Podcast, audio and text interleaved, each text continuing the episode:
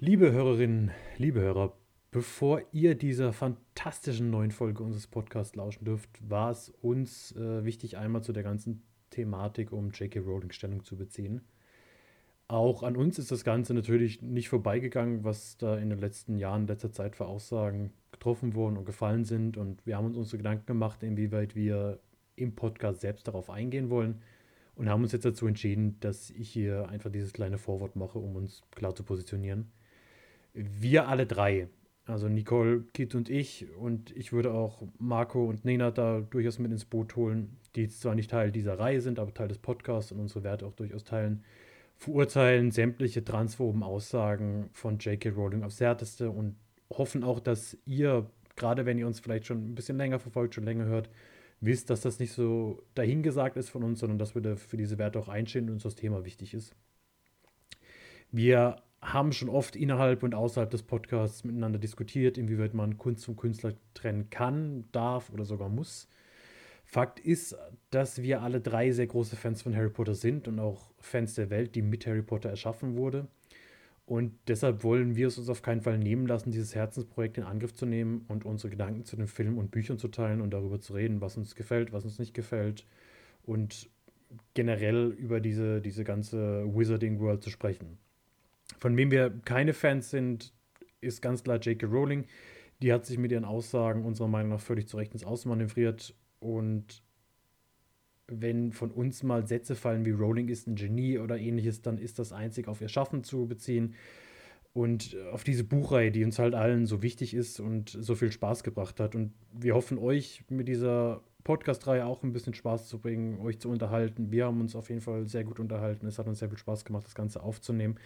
Und wir hoffen, dass unsere Position klar geworden ist. Wie gesagt, alles, was J.K. Rowling mit Harry Potter gemacht hat, ist uns wichtig. Alles andere, davon distanzieren wir uns. Das ist nicht in Ordnung.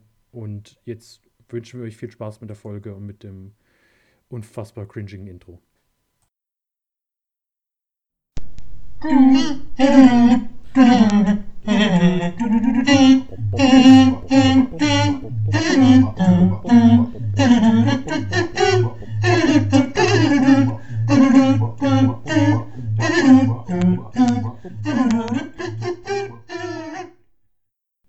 Schwachkopf, Schwabbelspeck, Krimskrams, Quiek. Und damit herzlich willkommen zu einer nagelneuen, ganz speziellen Ausgabe vom Fernsehsessel-Podcast. Ihr hört die erste Ausgabe einer neuen kleinen Reihe von Episoden, in denen wir uns ja, einem Franchise widmen, äh, das wahrscheinlich für viele das Wichtigste überhaupt ist. Und natürlich geht es um Harry Potter. Geplant haben wir so in sechs Folgen alles zu besprechen, was die Wizarding World uns bisher gegeben hat. Und wir arbeiten uns quasi zu unserer Road to Fantastische Tierwesen Dumbledores Geheimnisse ab, welche am 8. April anlaufen soll. Schauen wir mal, ob es dann soweit sein wird. Und wenn ich sage wir, dann merkt ihr schon, dass ich heute wieder nicht alleine bin. Ich habe zwei fantastische Gäste und bin mir sicher, dass jo. wir drei bald als das wahre Hogwarts-Trio gelten. Also vergesst Harry, Ron und Hermine, Malfoy, Crabbe und Goyle, Dobby, Creature und Winky und sogar Ernie Macmillan, Justin Finch, Fletchley und Hannah Abbott.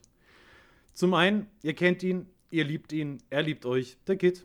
Äh, hi. Das sind jetzt ganz schön äh, hohe Messlatten, die du da ansetzt, aber geil. Ich bin dabei. Ja, die, die, müssen wir erfüllen. Und äh, zum anderen ein ganz besonderer Gast, der frischen Wind in unser miefiges Jungszimmer bringen wird. Die Nicole. Hallo. Na, ihr zwei? Äh, direkt mal Ernie wer? Ernie Macmillan? Noch nie gehört. Boah, Nicole. Wow. Ne? Also okay. Fabian in der Vorbesprechung war so, also ey. Wir machen das zu zweit, weißt du?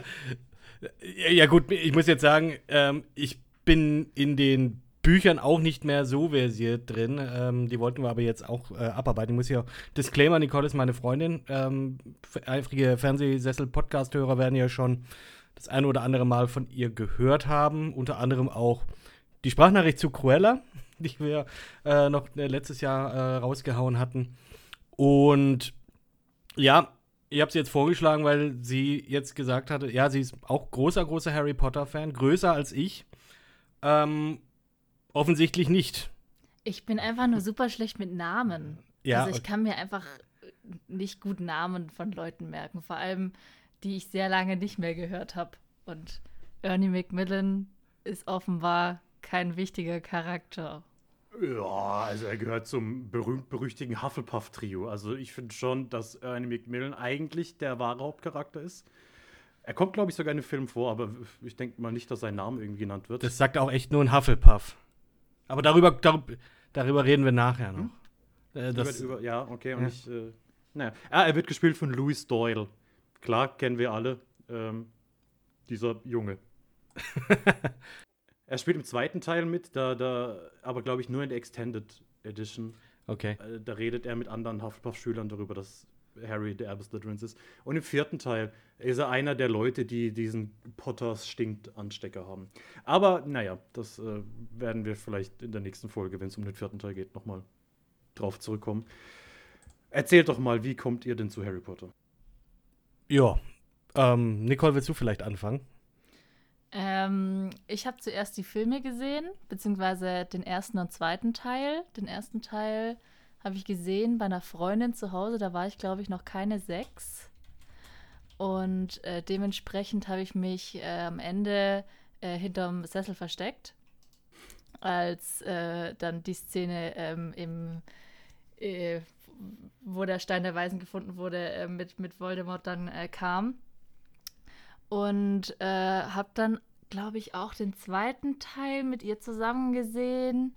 Und dann bin ich auf die Bücher gekommen und äh, habe die dann extrem schnell durchgelesen bis, bis zum siebten Teil, den ich dann äh, in zwei Tagen durchgesuchtet habe und äh, dann jeweils natürlich auch die Filme dazu gesehen habe, aber äh, immer dann eher Anhängerin der Bücher war. Ab dem Punkt. Wann war denn das? Was? Ja, mit den, ja, wann du die Bücher gelesen hast. Naja, also ich glaube, ich habe die Filme so 2003 oder so gesehen. Nee, 2002 angefangen und dann gelesen, anfangen zu lesen, vielleicht ein, zwei Jahre später, so mit acht, neun angefangen, die Bücher zu lesen. Ah, ja. Hm. Okay, war mir jetzt, ja, ähm, bin aber ein bisschen schwierig. Ja, ich denke mal so, wir haben jetzt 20 Jahre Harry Potter 2002 wird dann der, die Kammer des Schreckens gewesen sein und 2001 war dann der, der erste Teil. Da gab es 2000 schon das vierte Buch. Und ich bin tatsächlich erst mit dem vierten Buch reingekommen. Ähm, ich bin ja ein bisschen älter. Und äh, ich habe in der Zeit kam ich frisch aus den USA zurück. Ich habe ein paar Jahre in den USA gelebt, kam dann zurück. Und meine Klassenkameraden haben dann alle so erzählt, so, oh ja, der neue Harry Potter, bla bla bla und der Feuerkelch.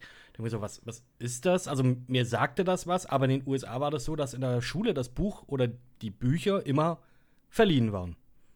Und entsprechend hatte ich da überhaupt keine Berührungspunkte äh, mit, bis eben, ja, dann äh, mir dann einer meiner Klassenkameraden gesagt hat, oh, was, du kennst das nicht, äh, das musst du dir unbedingt mal reinziehen. Ich bring dir die mal mit. Und hat er mir praktisch die ersten drei Bücher mitgegeben und ja, die habe ich halt auch verschlungen, ne? Also das, das, ging, das ging runter wie Butter. Das war echt geil. Und ja, und die Filme, ich glaube, den ersten habe ich, ja, den habe ich nicht im Kino gesehen. Also ich glaube, ich bin erst relativ spät ins Kino gekommen. Ich habe, glaube ich, erst den, ja, erst ab dem sechsten oder so, ja, doch, ab der Halbblutprinz bin ich in, ja, bin ich für ins Kino gegangen. Äh, davor, ja, war nice, nice, dass es mit am Start war äh, wenn man das halt dann irgendwie auf DVD ausleihen konnte oder so. Ähm, ich habe, glaube ich, selber auch kein einziges Buch in Besitz. Ja, also das sind die, die wir jetzt hier in der Wohnung haben, das sind du deine. Hattest eins.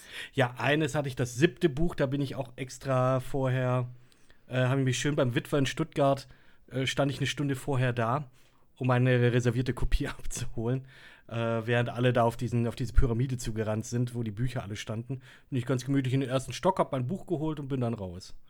Ja, aber kann ich ja demnächst noch mal. Wurdest du nicht auch interviewt? Ja, ja, da, da, da, kommen wir dann auch noch kurz drauf. Warst du verkleidet? Nein, um Himmels Willen, ich bin danach auch noch auf die Arbeit gegangen. Also das fand ich ja schon. Äh, das eine oh, schließt das andere nicht aus. Ja, das stimmt.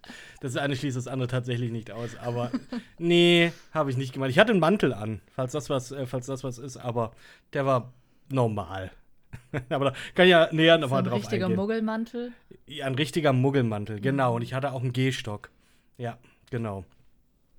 Nee, ähm, so war das bei mir. Aber Fabian, ähm, du als, als Superfan, standest du, warst du schon Fan, als J.K. Rowling die erste Idee in diesem Café auf ihre Serviette gekritzelt hat?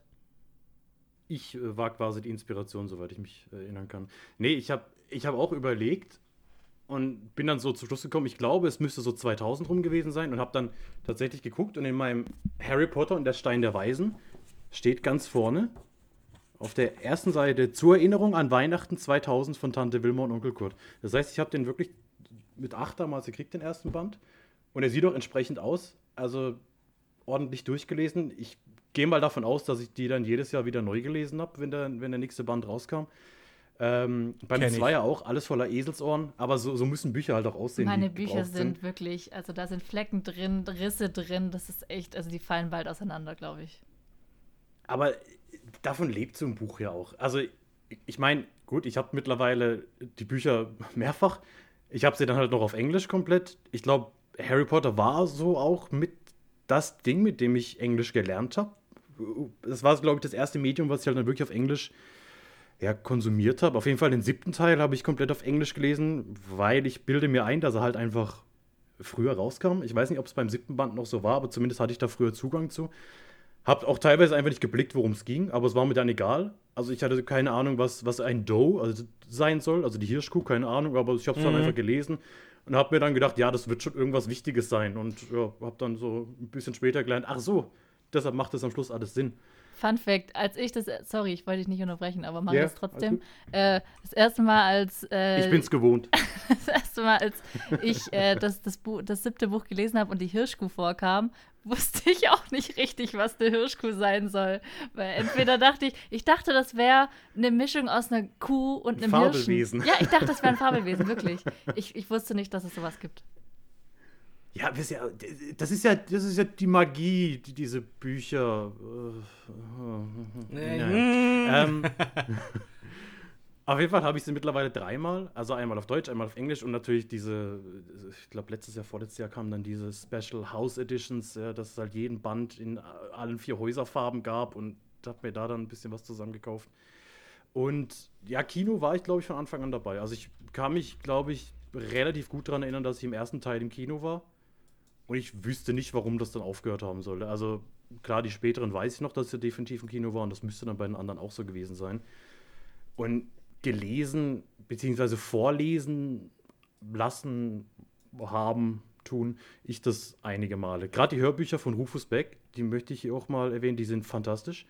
Also wenn ich mir heutzutage die Bücher auf Deutsch noch durchlese, dann habe ich auch immer seine Stimme im Kopf, weil ich mir die einfach so oft angehört habe früher. Das äh, war schon ganz groß. Und ja, die Filme bestimmt alle fünf, sechs Mal gesehen und gelesen. Auch so eine Drehung. Ich habe jetzt aktuell wieder angefangen, aber irgendwie bin ich sehr lesefaul und kann nicht mehr als ein Kapitel am Stück lesen, weil ich sonst müde werde, weil ich alt bin. Ich habe jetzt auch wieder angefangen, äh, aber von hinten. Ich habe mit dem siebten Teil angefangen, weil ich einfach Bock drauf hatte, den siebten Teil zu lesen. Äh, und habe ihn jetzt tatsächlich, glaube ich, in vier Tagen äh, durchgelesen wieder. Weil ich, ich habe sie wirklich lange nicht mehr gelesen. Jahre.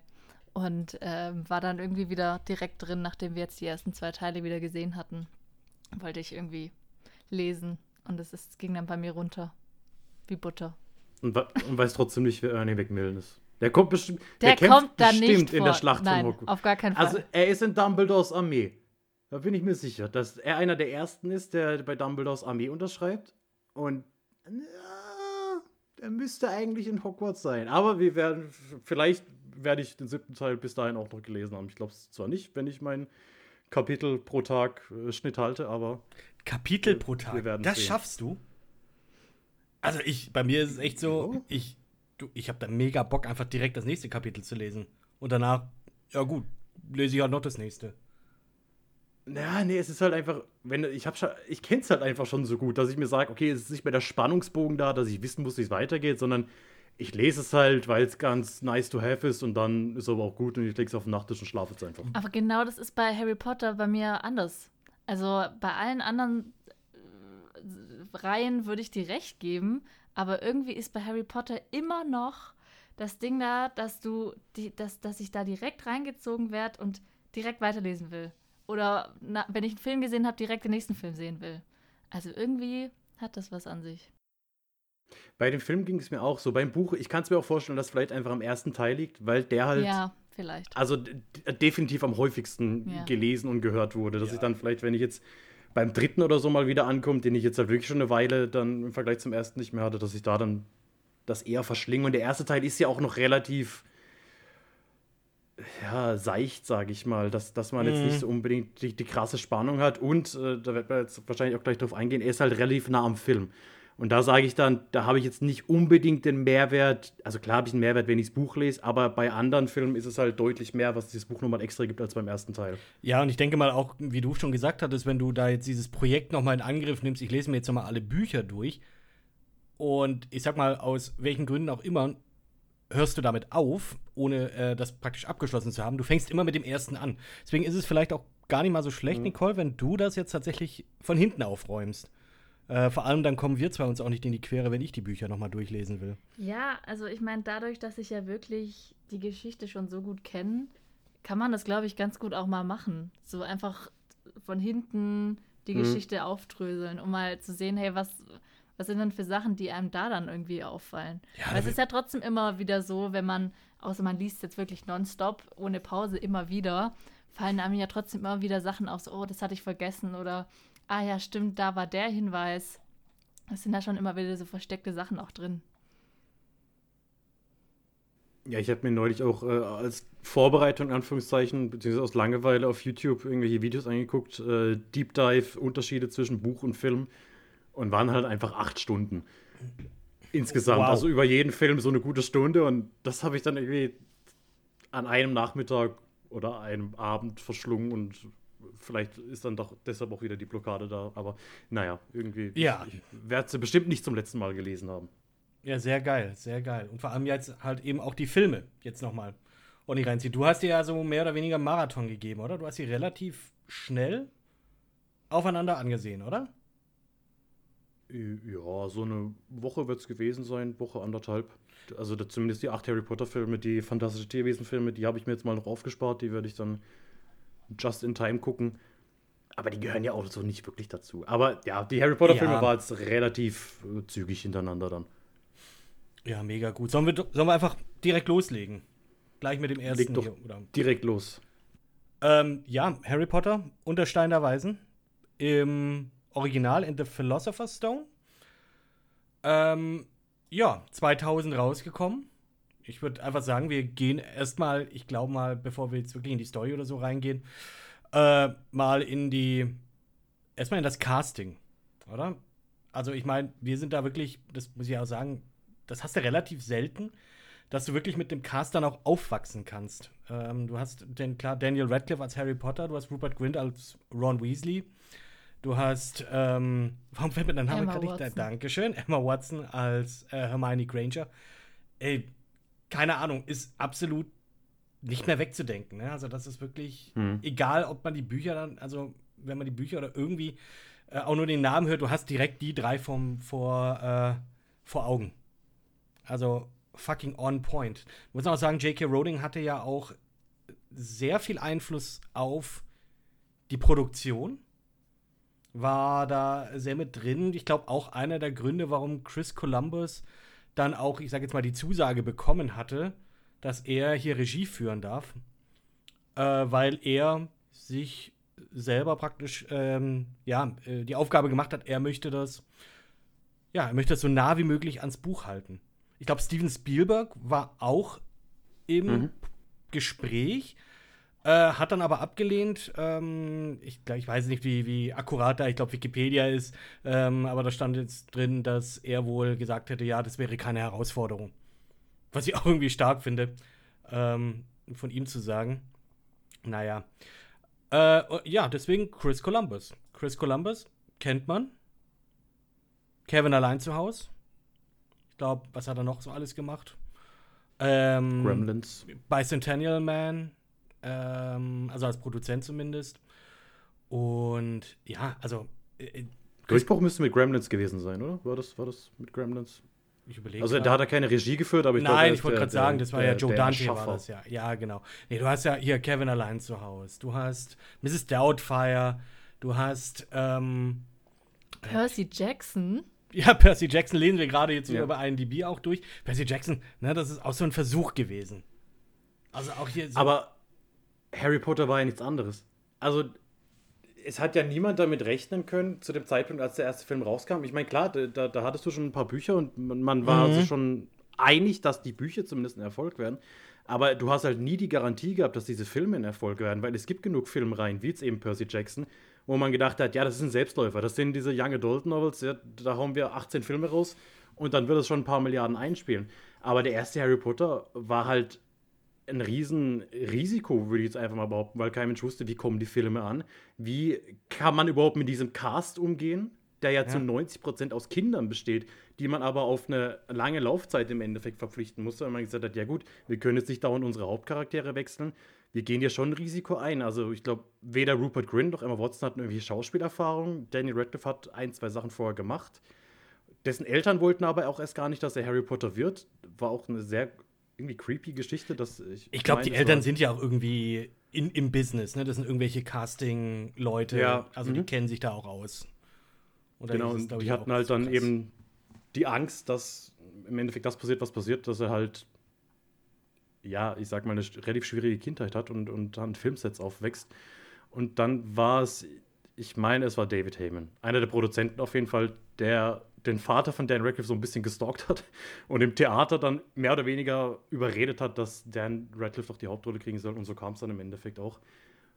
Und ja, man kann sich nicht mehr anders vorstellen. Also gerade bei den drei, wenn es auch immer Gespräche von einem Reboot irgendwie Äh, Nee, bitte nicht. HBO-Serie oder sowas geben soll, es wird, glaube ich, sehr, sehr schwierig, die drei aus den Köpfen zu kriegen. Ja, aber nicht nur die drei. Ich sag jetzt auch, ähm, du hast Dame Maggie Smith als ähm, Minerva McGonagall, du hast äh, Robbie Coltrane als Hagrid, ähm, der auch hey, spot on war. Ne? Also wenn ich mir jetzt, ich habe die Anfang 2000 gelesen, die Bücher, und hatte genau so auch Hagrid vor Augen. Und dann siehst du den auf dem Bildschirm und ist einfach, wow, geil. Also, das war, wie gesagt, Faust aufs Auge einfach. Ähm, und hast du da auch noch mal, äh, ja, witzig, das heißt witzig, ähm, das sind also, ich glaube, das ist, glaube ich, die erste Adresse, die man dann immer anfragt, Warwick Davis, äh, wenn es irgendwie darum geht, kleinere Rollen zu besetzen. Äh, haha. Ähm, Vern Troyer ist mit dabei, sehe ich jetzt auch gerade. Und was mir auch jetzt erst beim nochmal anschauen aufgefallen ist, John Hurt spielt den Ollivander. Das habe ich irgendwie, ja, damals nicht realisiert. Oder auch jetzt zuletzt, als ich jetzt, keine Ahnung, ich weiß nicht, wann ich das letzte Mal ähm, die Heiligtümer des Todes oder so gesehen habe, oder die letzten Filme, ähm, ist mir überhaupt nicht im, im Kopf geblieben, sozusagen. Ja, und du hast Richard Harris als Dumbledore, der ja dann später, äh, ja, ähm, Aber das ist doch der, der, der, äh, der Punkt. Bei Ja. Dumbledore hat es doch auch funktioniert, dass man die Rolle ersetzen kann. Ja, das ist richtig. Ich bin mir jetzt gerade nicht sicher, ob das ja erzwungenermaßen. Ist er nicht gestorben? Ja, eben, genau, Also Richard, richtig. Richard Harris hat den zweiten gerade noch so abdrehen können und äh, lag dann im Krankenhaus und sie waren sich aber eigentlich sicher, zumindest haben die Ärzte alle gesagt, ja, der wird schon wieder. Und er selbst hat dann aber schon gemerkt, das wird nichts mehr und hat dann irgendwie auch gesagt, äh, ihr denkt ja nicht daran, mich irgendwie neu zu besetzen. Und dann war das auch, meine ich, das, was sie als letztes gemacht hatten. Also als es dann äh, Alfonso Cuarón im dritten Teil darum ging, Dumbledore neu zu besetzen, war das wirklich das allerletzte, was sie gemacht haben, weil alle so einen riesen Respekt halt vor der Rolle hatten und vor Richard Harris hatten, dass sie gesagt haben, da wollen sie jetzt erstmal noch gar nicht drüber nachdenken. Und er, er, er, passt perfekt in diese ersten beiden Filme, Richard Harris. Aber ich sag mal, wenn man ihn so sieht, dann kann man sich nicht vorstellen, wie er das machen soll, was Dumbledore später noch machen soll. Also gerade, Ja, wenn man richtig. jetzt vielleicht schon ein bisschen vorausdenkt an den fünften Teil, an den Endkampf, wenn da ein Richard Harris steht, dann wird das, glaube ich, schwierig. Ich finde trotzdem, dass er die bessere Verkörperung des Dumbledores ist, wie er in den Büchern dargestellt wird. Er ist auf, je er, er ist auf jeden Fall die, die, die buchtreuere Ja. Version von Dumbledore.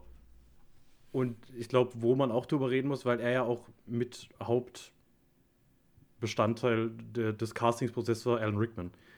er ist der Grund, warum die ältere Generation, sage ich mal, überhaupt so alt ist, wie sie ist. Weil eigentlich sind ja Harrys Eltern, Snape, so Mitte 30, Anfang 30 äh, in den Büchern.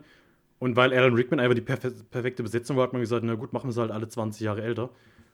Und ich glaube, dass er halt auch so mit äh, das wichtigste Casting-Stück war. Es wird ja auch immer, er, er, hat ja auch immer gesagt, dass er einer der wenigen war, der Snapes Geschichte von vornherein kannte und dann Stimmt, ja. von J.K. Rowling immer Indikatoren gekriegt hat, spiel das doch mal so und mach das mal so und er dann immer geheim halten musste, warum er das gerade so spielt.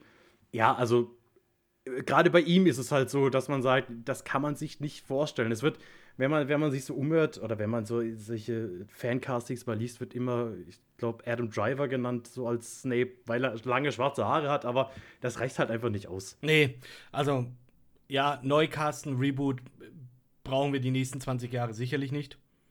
Ähm, ist genauso wie Herr der Ringe, aber da, da das ist ein anderes Fass. Und wir jetzt auch nicht aufmachen. Aber du hast absolut recht. Also Alan Rickman einfach auch ja, wahnsinnig gut. Also in der Performance, in, in allem. Ich finde, alle haben einen verdammt guten Job gemacht. Äh, jetzt vor allem im ersten Teil. Und ähm, ja, müssen wir auf die, ich sag jetzt mal, die Prämisse eingehen. Worum geht es in Harry Potter? Sonst würdet ihr euch den Podcast wahrscheinlich nicht anhören. Ähm, Nee. Ja, nee. es geht um einen Jungen, der zaubert. So. Beziehungsweise nee, nicht. He's a wizard. Und im ersten Teil zaubert er gar nicht. Äh, nicht wirklich, nein. Und Harry sagt keinen einzigen Zauberspruch im ersten Teil. Im Film. Das ist mir noch nicht Kein aufgefallen. Ist mir noch nicht aufgefallen. Ja, siehst du mal. Ach, Wahnsinn. Ähm, ja, weiß jetzt nicht. Ähm, was mir vielleicht ganz interessant wäre, was mich jetzt interessieren würde, jetzt so, ähm, ja, Harry Potter kriegt halt mit, wohnt halt erstmal unter der Treppe, bekommt mit, okay, er ist ein Zauberer, er darf jetzt nach Hogwarts. Erstmal finde ich auch, muss ich sagen, bei dem Film, da habe ich jetzt den direkten Vergleich mit dem Buch nicht, weil ich das Buch eben einfach schon lange, lange nicht mehr gelesen habe. Ähm, das Gefühl, das ich hatte, ist, dass das alles sehr, sehr schnell ging. Also mhm. diese Anfangsszene, okay, es ist, ähm, das Baby wird abgegeben zack, ist, äh, sind ein paar Jahre vergangen. Ähm, zack, kommen die ganzen Briefe. Zack, sind sie auf irgendeiner einsamen Insel in dieser, in dieser, ähm, in diesem Häuschen äh, bei, bei Wind und Wetter. Und irgendwie gefühlt ist der Film dann auch schon fast wieder vorbei. Also super kurzweilig, erstens das. Und es, es ist zackig. Es geht schnell voran, hatte ich so das Gefühl. Es ist auch relativ nah am Buch. Also mhm. gerade die ersten beiden Filme sind wirklich extrem nah am Buch. Klar muss man irgendwelche Sachen kürzen, die aber auch funktionieren. Also ich sage mal, gerade am Anfang, der Anfang ist gleich, ja. Wir haben diese Szene, äh, Dumbledore und McGonagall, gut, im Buch, da äh, sieht man noch den ersten Tag von Vernon, wie er zur Arbeit fährt und so. Ja, da sage ich aber, brauche ich das im Film? Nee, brauche ich nicht. Also der Anfang vom Film ist so in Ordnung. Harry wird abgeliefert, äh, liegt ein Kind vor der Tür und dann Schnitt, wir sind zehn Jahre später und so ist es im Buch im Endeffekt auch. Und klar gibt es dann so ein, zwei Geschichten, die, die Harry dann rekapituliert, von wegen, ja, er ist, keine Ahnung, seine Haare wachsen immer, egal wie oft sie ihm schneiden. Wenn er irgendwelche ekelhaften Klamotten kriegt, dann schrumpfen die.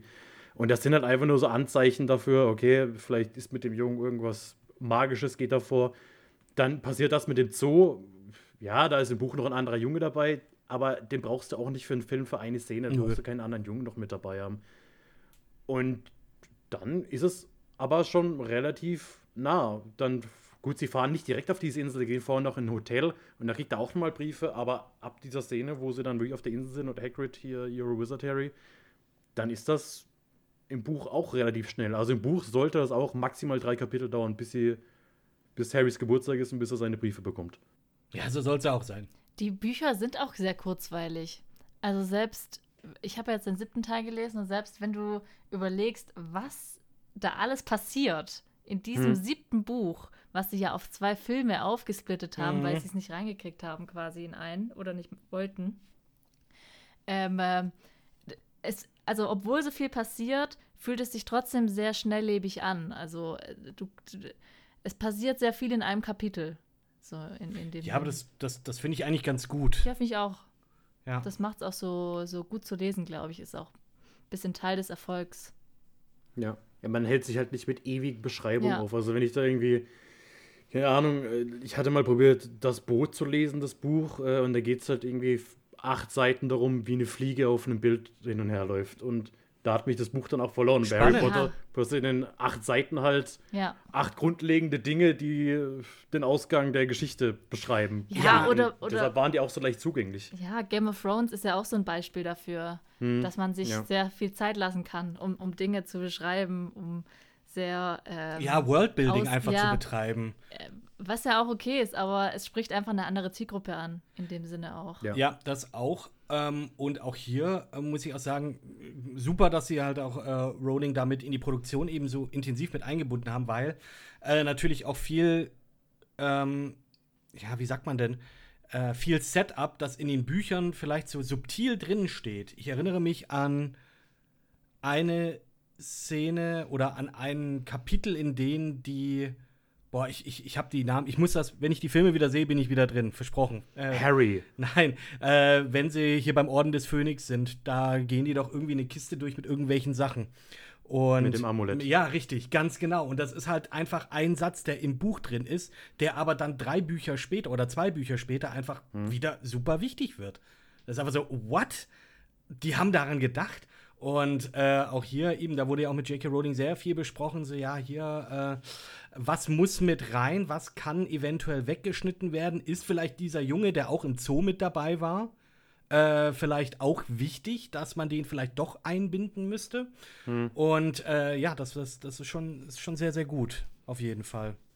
Und es fängt einfach das Feeling vom Buch wunderbar ein. Also, Ja, voll. es ist ja wirklich so, wenn man, wenn man heutzutage die Bücher liest, zumindest geht es mir so, wenn Orte beschrieben werden, wenn Hogwarts beschrieben wird, dann hat man einfach diese, diese Silhouette von Hogwarts, die man sie aus den Filmen kennt, im Kopf. Dann, dann hat man einfach Hagrid, Malfoy, wie sie alle heißen. Man, man hat die Gesichter vor Augen, wie sie im Buch sind, weil es halt, weil's halt einfach passt.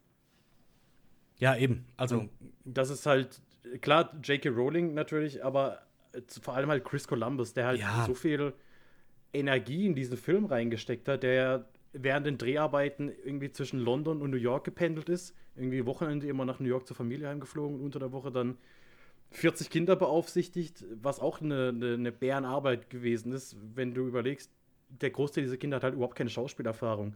Und dann war es halt so, wenn er am Set Action gerufen hat, haben die Kinder nicht geblickt, was das bedeutet. Und du, du musst den halt, du, du musst einen Film machen, musst aber gleichzeitig auch Schauspiellehrer irgendwie für die Kinder sein. Finde ich auch ganz schön, wenn man so Behind-the-Scenes-Material sieht. Er, auf seinem Regiestuhl, er spielt quasi immer alles mit.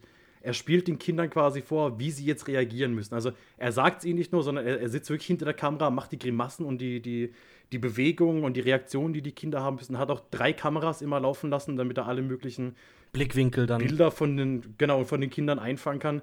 Weil ja, die Kinder, auf denen sollte halt der Fokus liegen. Und wenn du halt dann Kinder hast, die überhaupt nicht wissen, was sie machen sollen, dann ist das, glaube ich, eine extrem schwierige Aufgabe. Und die hat Chris Columbus gemeistert, weil mit einem anderen Regisseur wäre der Erfolg vielleicht nie gekommen. Oder hätten diese Filme vielleicht nach Teil 1, nach Teil 2 aufgehört, weil man gesagt hätte, ist einfach nicht rentabel. Ja, aber zum Glück war das ja nicht so. Zum Glück war es Zum nicht Glück so. war es genau. nicht Wir so. haben Ja, genau. Und ja, wie gesagt, äh, die Story, also überschlägt sich zum Glück nicht, sondern äh, die, die läuft halt ordentlich gut durch.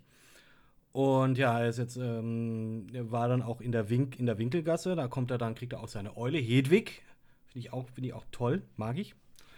Äh, kriegt sein ganzes Equipment und äh, ja, dann geht schon, dann geht's ja eigentlich schon nach Hogwarts.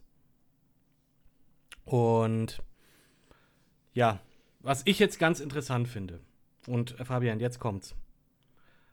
Jetzt kommt's. Natürlich kommt dann auch die, äh, die Sorting Ceremony, wenn sie hier mit dem sprechenden Hut in ihre Häuser eingeteilt werden. Hast du den offiziellen Wizarding World Haussortiertest gemacht?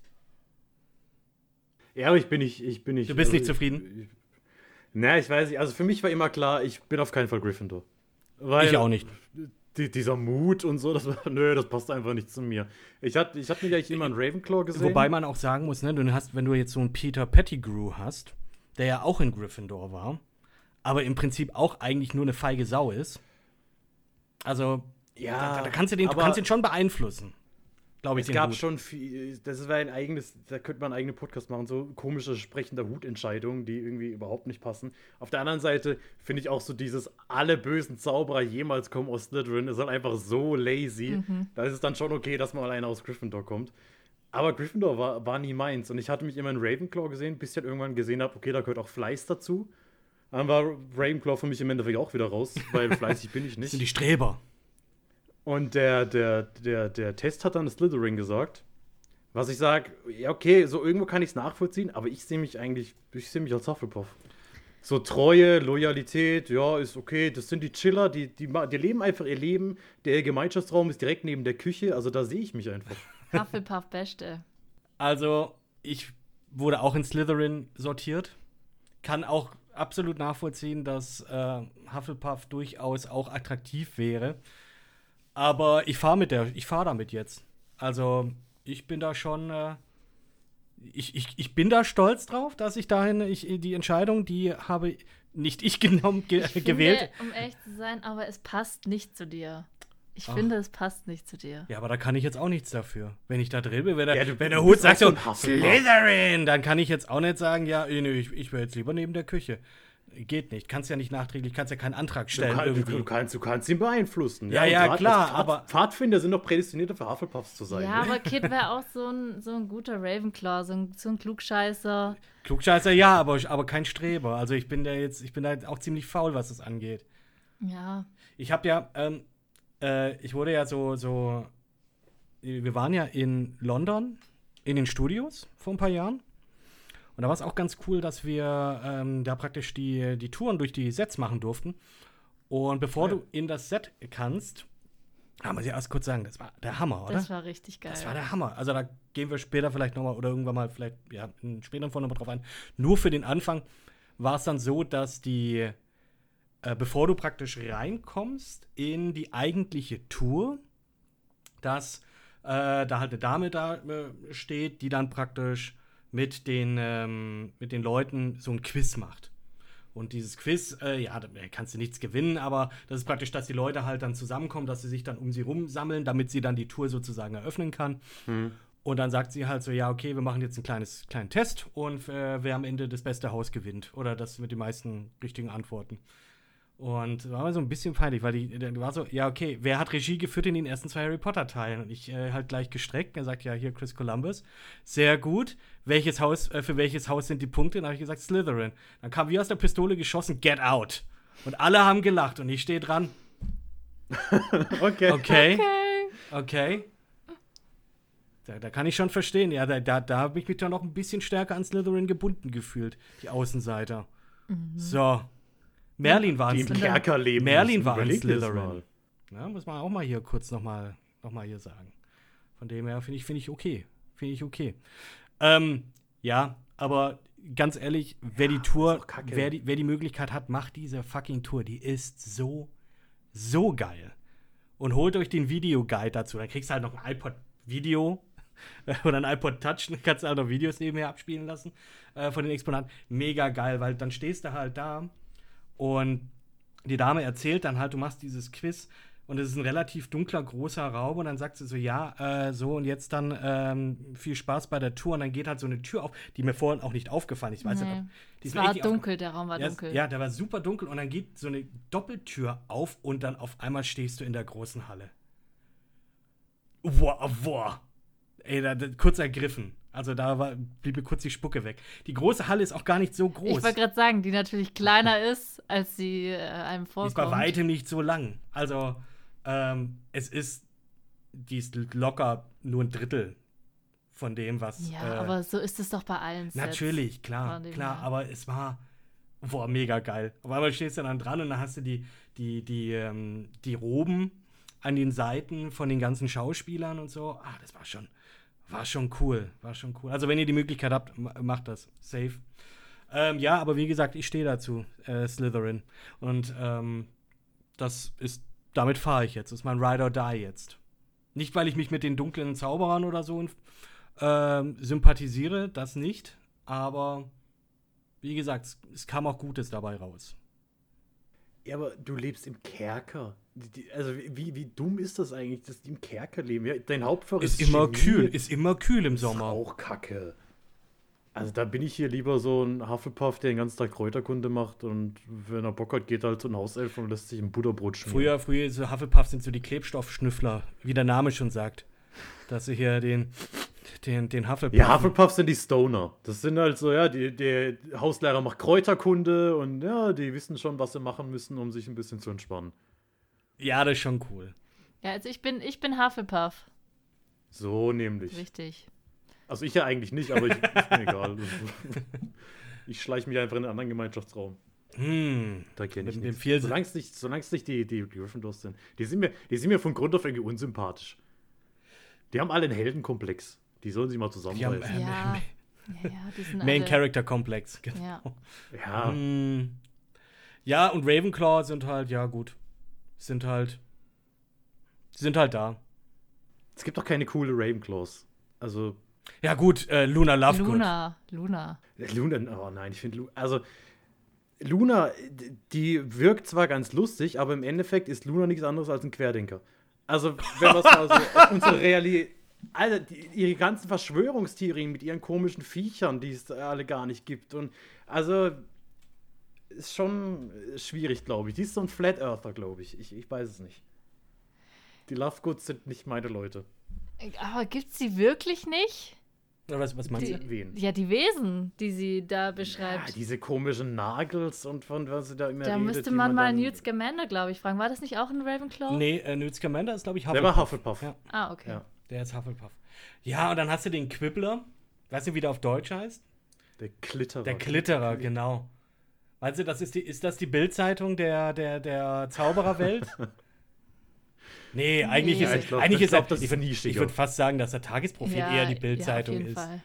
Ähm, Ja, ja, und die, die, der, der, der, der Knirrer ist so. Ah, wie, würde, ich- wie würde man das denn vergleichen? Mit. ich kenne, weiß nicht, irgend so ein Nischenblatt. Ich wollte jetzt gerade sagen, Titanic ist auch nicht richtig. Nee. Das ist ein Satire-Ding. Aber, ach, keine Ahnung. Ist bestimmt, ja, ähm, ist auch egal. Ist ja auch egal. Also, weiß ich, Luna ist für mich kein, kein Pluspunkt fürs Haus Ravenclaw. Und die sind auch ganz oben im Turm, da hätte ich auch keinen Bock drauf. Immer wenn ich äh, irgendwie in meinen Gemeinschaftsraum muss, muss ich in den Turm laufen. Nee. Na, vor allem muss man immer eine Frage beantworten. Das ist ja mal richtig Das stimmt. nervig. Wenn du da, gerade, stell dir vor, du warst bei deinen Hufflepuff-Freunden zu Besuch, ihr habt da schön ein paar Kräuter konsumiert und dann musst du da hoch und irgendwie Ja, dann- äh, ja, dann äh, sagen- Grundsatzfrage beantworten. Ja, oder sagst halt so, ja, hier, wer, wer hat äh, 1923 die Quidditch-Meisterschaft gewonnen? Beziehungsweise wer hat den Schnatz gefangen? So, Die Chudley Cannons. Sind die einzigen, die ich kenne. So. Nee, es gibt noch die irgendwelche Harpien. Egal. Quidditch auch so eine komische Sache. Quidditch äh, hast du da auch zum allerersten Mal. Weird. Ähm, natürlich wird das jetzt auch eingeführt. Quidditch spielt man auch im echten Leben. Ja, sorry, das finde ich Aber einfach komm, nur. also- Das nein, das ich ist so cringe. Cringe ja. Ja. Also, ist ja okay, wenn sie den, den Stock zwischen den Beinen wegmachen würden. Und dieser Schnatz, also komm, das ist ja wirklich ein Typ, der hat einen Tennisball, einen goldenen, hinten irgendwie aus der Hose hängen und den musst du dann fangen. Und das ist einfach so unangenehm. Also ist ja schön und gut, dass die Leute Spaß haben und das irgendwie als Sportart machen, aber nee. Musst du eine Drohne nehmen. Musst du eine Drohne nehmen mit dem Tennisball dran. Ja, das ist aber Muggeltechnologie, das funktioniert doch dann nicht. Da muss dann Arthur Weasley Ja, dann sollten sie aber auch akkurat sein und auch wirklich fliegen. So. so. Ja, das geht wegen dem Geheimhaltungsgesetz dann wieder nicht. also das, Ah, sind, ja, das ist alles Bürokratie, Bürokratie, da machst du dir, kein, ja. machst dir keine Vorstellung. Aber Quidditch tatsächlich auch eine der Szenen, die richtig schlecht gealtert ist. Im ersten Teil, finde ich. also Ähm, ist, man, da sieht man, dass der 25 Jahre alt Aber ist. ich und nicht finde, zum aber was heißt schlecht gealtert? Ja, Natürlich, das ist vor 20 Jahren aufgenommen worden. Also deswegen ist es, also das macht es für mich nicht weniger amüsant oder, oder Ich fand den Troll schlimmer. Ich fand das CGI beim Troll? Troll äh, schlimmer, der ins Badezimmer äh, kommt. Äh, da hast du es noch eher gemerkt, fand ich. Nein, man hat es bei Quidditch schon auch extrem gesehen, aber Ja, da hast du schon gemerkt, dass sie einfach stationär irgendwie auf, auf äh, dem Besen stehen und dann haben sie halt das irgendwie mit dynamischen Kamerafahrten versucht äh, zu machen. Ja, Ja, auch wenn, wenn. Harry da durch die Luft äh, wirbelt und du siehst, dass das einfach irgendwie so ein computeranimiertes Figürchen Mhm. ist. Ja, das stimmt. Ähm, also, aber ich finde, das macht irgendwie auch so ein bisschen den Charme der alten Filme aus. Ich finde das überhaupt nicht schlimm. Das stört mich überhaupt nicht. Es macht mir jetzt nicht den Film kaputt, Nö, auf keinen das Fall. nicht. Aber da, man, da sieht man halt auf jeden Fall das Alter. Und Chris Columbus hat auch gesagt, das wäre so die eine Szene, die er nochmal neu machen würde, weil, weil das ihm auch so ein bisschen ein Dorn im Auge ist. Aber wie lang geht die Szene? Ja, lass es fünf Minuten sein. Und ja, das ist schon in Ordnung dann. Mhm. Ähm, hast, du, hast du eine Lieblingsszene aus dem ersten Teil? Ich hätte mich darauf vorbereiten sollen, weil ich das sogar gesagt habe. Wir sollen über unsere Lieblingsszenen reden. Aber mir fällt, warte. Du hast, ha- hat von euch jemand gerade einen im Petto? Naja, also ich, die erste, die, die mir auf jeden Fall jetzt im Sinn kommt, wenn ich an den ersten Teil denke, dann auf jeden Fall die, wo, äh, wo sie zum ersten Mal in die, in die große Halle kommen und dann äh, in die Häuser eingeteilt werden. Also, das ist für mich so dieses grundlegende Hogwarts-Feeling, äh, das, das Feeling der Zaubererwelt, äh, wie funktioniert Hogwarts, wie, wie ist die ganze Dynamik vom Film so ein bisschen in dieses Mystische eingeführt zu werden. Äh, das, das, das ist das Erste, woran ich denke, wenn ich an den ersten Teil denke. Ja, und bei, und bei mir ist es tatsächlich direkt, äh, aber aus dem gleichen Grund, ähm, die Winkelgasse. Wenn sie zum ersten Mal da reingehen. Ah ja. Mhm. Das ist einfach dieses, okay, das ist einfach eine Parallelwelt und du hast dieses, ja, dieses ganz andere Leben sozusagen. Also ich sag mal, ja, was heißt die Szene? Also die ganze Sequenz sozusagen. Also angefangen von, dass sie eben in die Winkelgasse kommen über den äh, Besuch in Gringotts und mit den ganzen, äh, ja, ähm, ja, mit den ganzen Sicherheitsvorkehrungen und das ist schon cool gemacht. Und das hat mir, ja, das hat mir am meisten, das ist so, ja, ist nicht jetzt die erste Szene, an die ich denke, aber das ist so die, die mich am meisten sozusagen, ja, äh, staunen lässt. Aber jetzt können wir doch direkt mal fragen, weil wir uns das beide gefragt haben, als wir den ersten Teil äh, angesehen hatten. Äh, wann bekommt Harry den Nimbus? Und von wem? den Nimbus Von 2000. McGonagall. Von McGonagall? Also, beziehungsweise, das, das, das wird nie ganz klar, auch in den Büchern nicht. Also, er kriegt ja dieses Paket geschickt, nach, also, ne, sie haben die, die Besenfliegstunde und dann äh, zielt, zieht McGonagall ihn raus. Äh, Wood erklärt ihm, wie Quidditch funktioniert. Mhm. Und vor seinem ersten Spiel kriegt er dann dieses wahnsinnig originell verpackte Geschenk, wo kein Mensch weiß, was könnte es sein. Äh, es ist ein Besen in diesem besenförmigen Paket. Und dann im Film ist er, glaube ich, McGonagall zwinkert dann ihm so komisch zu. Und ich meine, im Buch ist es auch so, dass er ihn bekommt. Es wird nie so ganz klar, ob Dumbledore irgendwie eine Vollmacht auf sein Gringotts-Konto hat oder ob McGonagall einfach so ein riesen Fan von Quidditch ist und unbedingt will, dass ihr Haus gewinnt, dass sie den Nimbus aus eigener Tasche bezahlt, was auch irgendwie unfair wäre, gerade den Weasleys gegenüber. Aber ja, das ist so, also er wird von McGonagall. Aber ist es nicht, ist es nicht auch so, dass ähm, Erstjährige nicht mal äh, auch keinen, gar keinen eigenen Besen besitzen dürfen? Sowas hatte ich irgendwie noch So im ist, Kopf. es- so ist es im Buch auf jeden Fall. Ja, also da, da ist eins der ersten Gespräche, also als da ist ja so, dass, dass Harry Malfoy schon in der Winkelgasse trifft. Richtig. Gerade hier bei Madame Malkins ihre, ihre Kutte, wie nennt man das? Umhang, Uniform Ihre. Roben. Ihre Roben, genau. Und da unterhalten sie sich irgendwie drüber und dann sagt Malfoy, er findet es unfair, dass Erstklässler keinen eigenen Besen haben dürfen und sein Vater wird ihm aber trotzdem einschicken. Und dann kriegt er halt irgendwie eine Sondergenehmigung, also Harry kriegt eine Sondergenehmigung von McGonagall, weil die halt will, dass Gryffindor gewinnt. Finde ich halt auch. Okay, kann man machen. So, Aber so ist, glaube ich, die Erklärung. also laut Harry Potter Wiki, ähm, ja, ist von äh, McGonagall. Und äh, Fun Fact: Der einzige Besen, der nicht von Sirius Black verschenkt wurde an ihn. Wie viel hat er denn noch bekommen, außer den einen, den, Den Feuer? Nur den, nur den Feuerblitz. Feuerblitz. Und als er, ich habe keine Ahnung, hier steht noch irgendwas von einem Toy Ach Broomstick. ja, das war im siebten Teil, kommt das vor, ja. Da hat er so ein Spielzeug Ach so. Als Ach so, das ist das zerrissene Bild, ja. Ja, genau. Ja, okay. Ja, gut. Okay, alles klar. Ja, passt. Dann haben wir das jetzt geklärt. Hätten wir auch googeln können. Aber nein, passt. Haben wir ja jetzt auch gemacht. Nimbus 2000. Was für ein Name.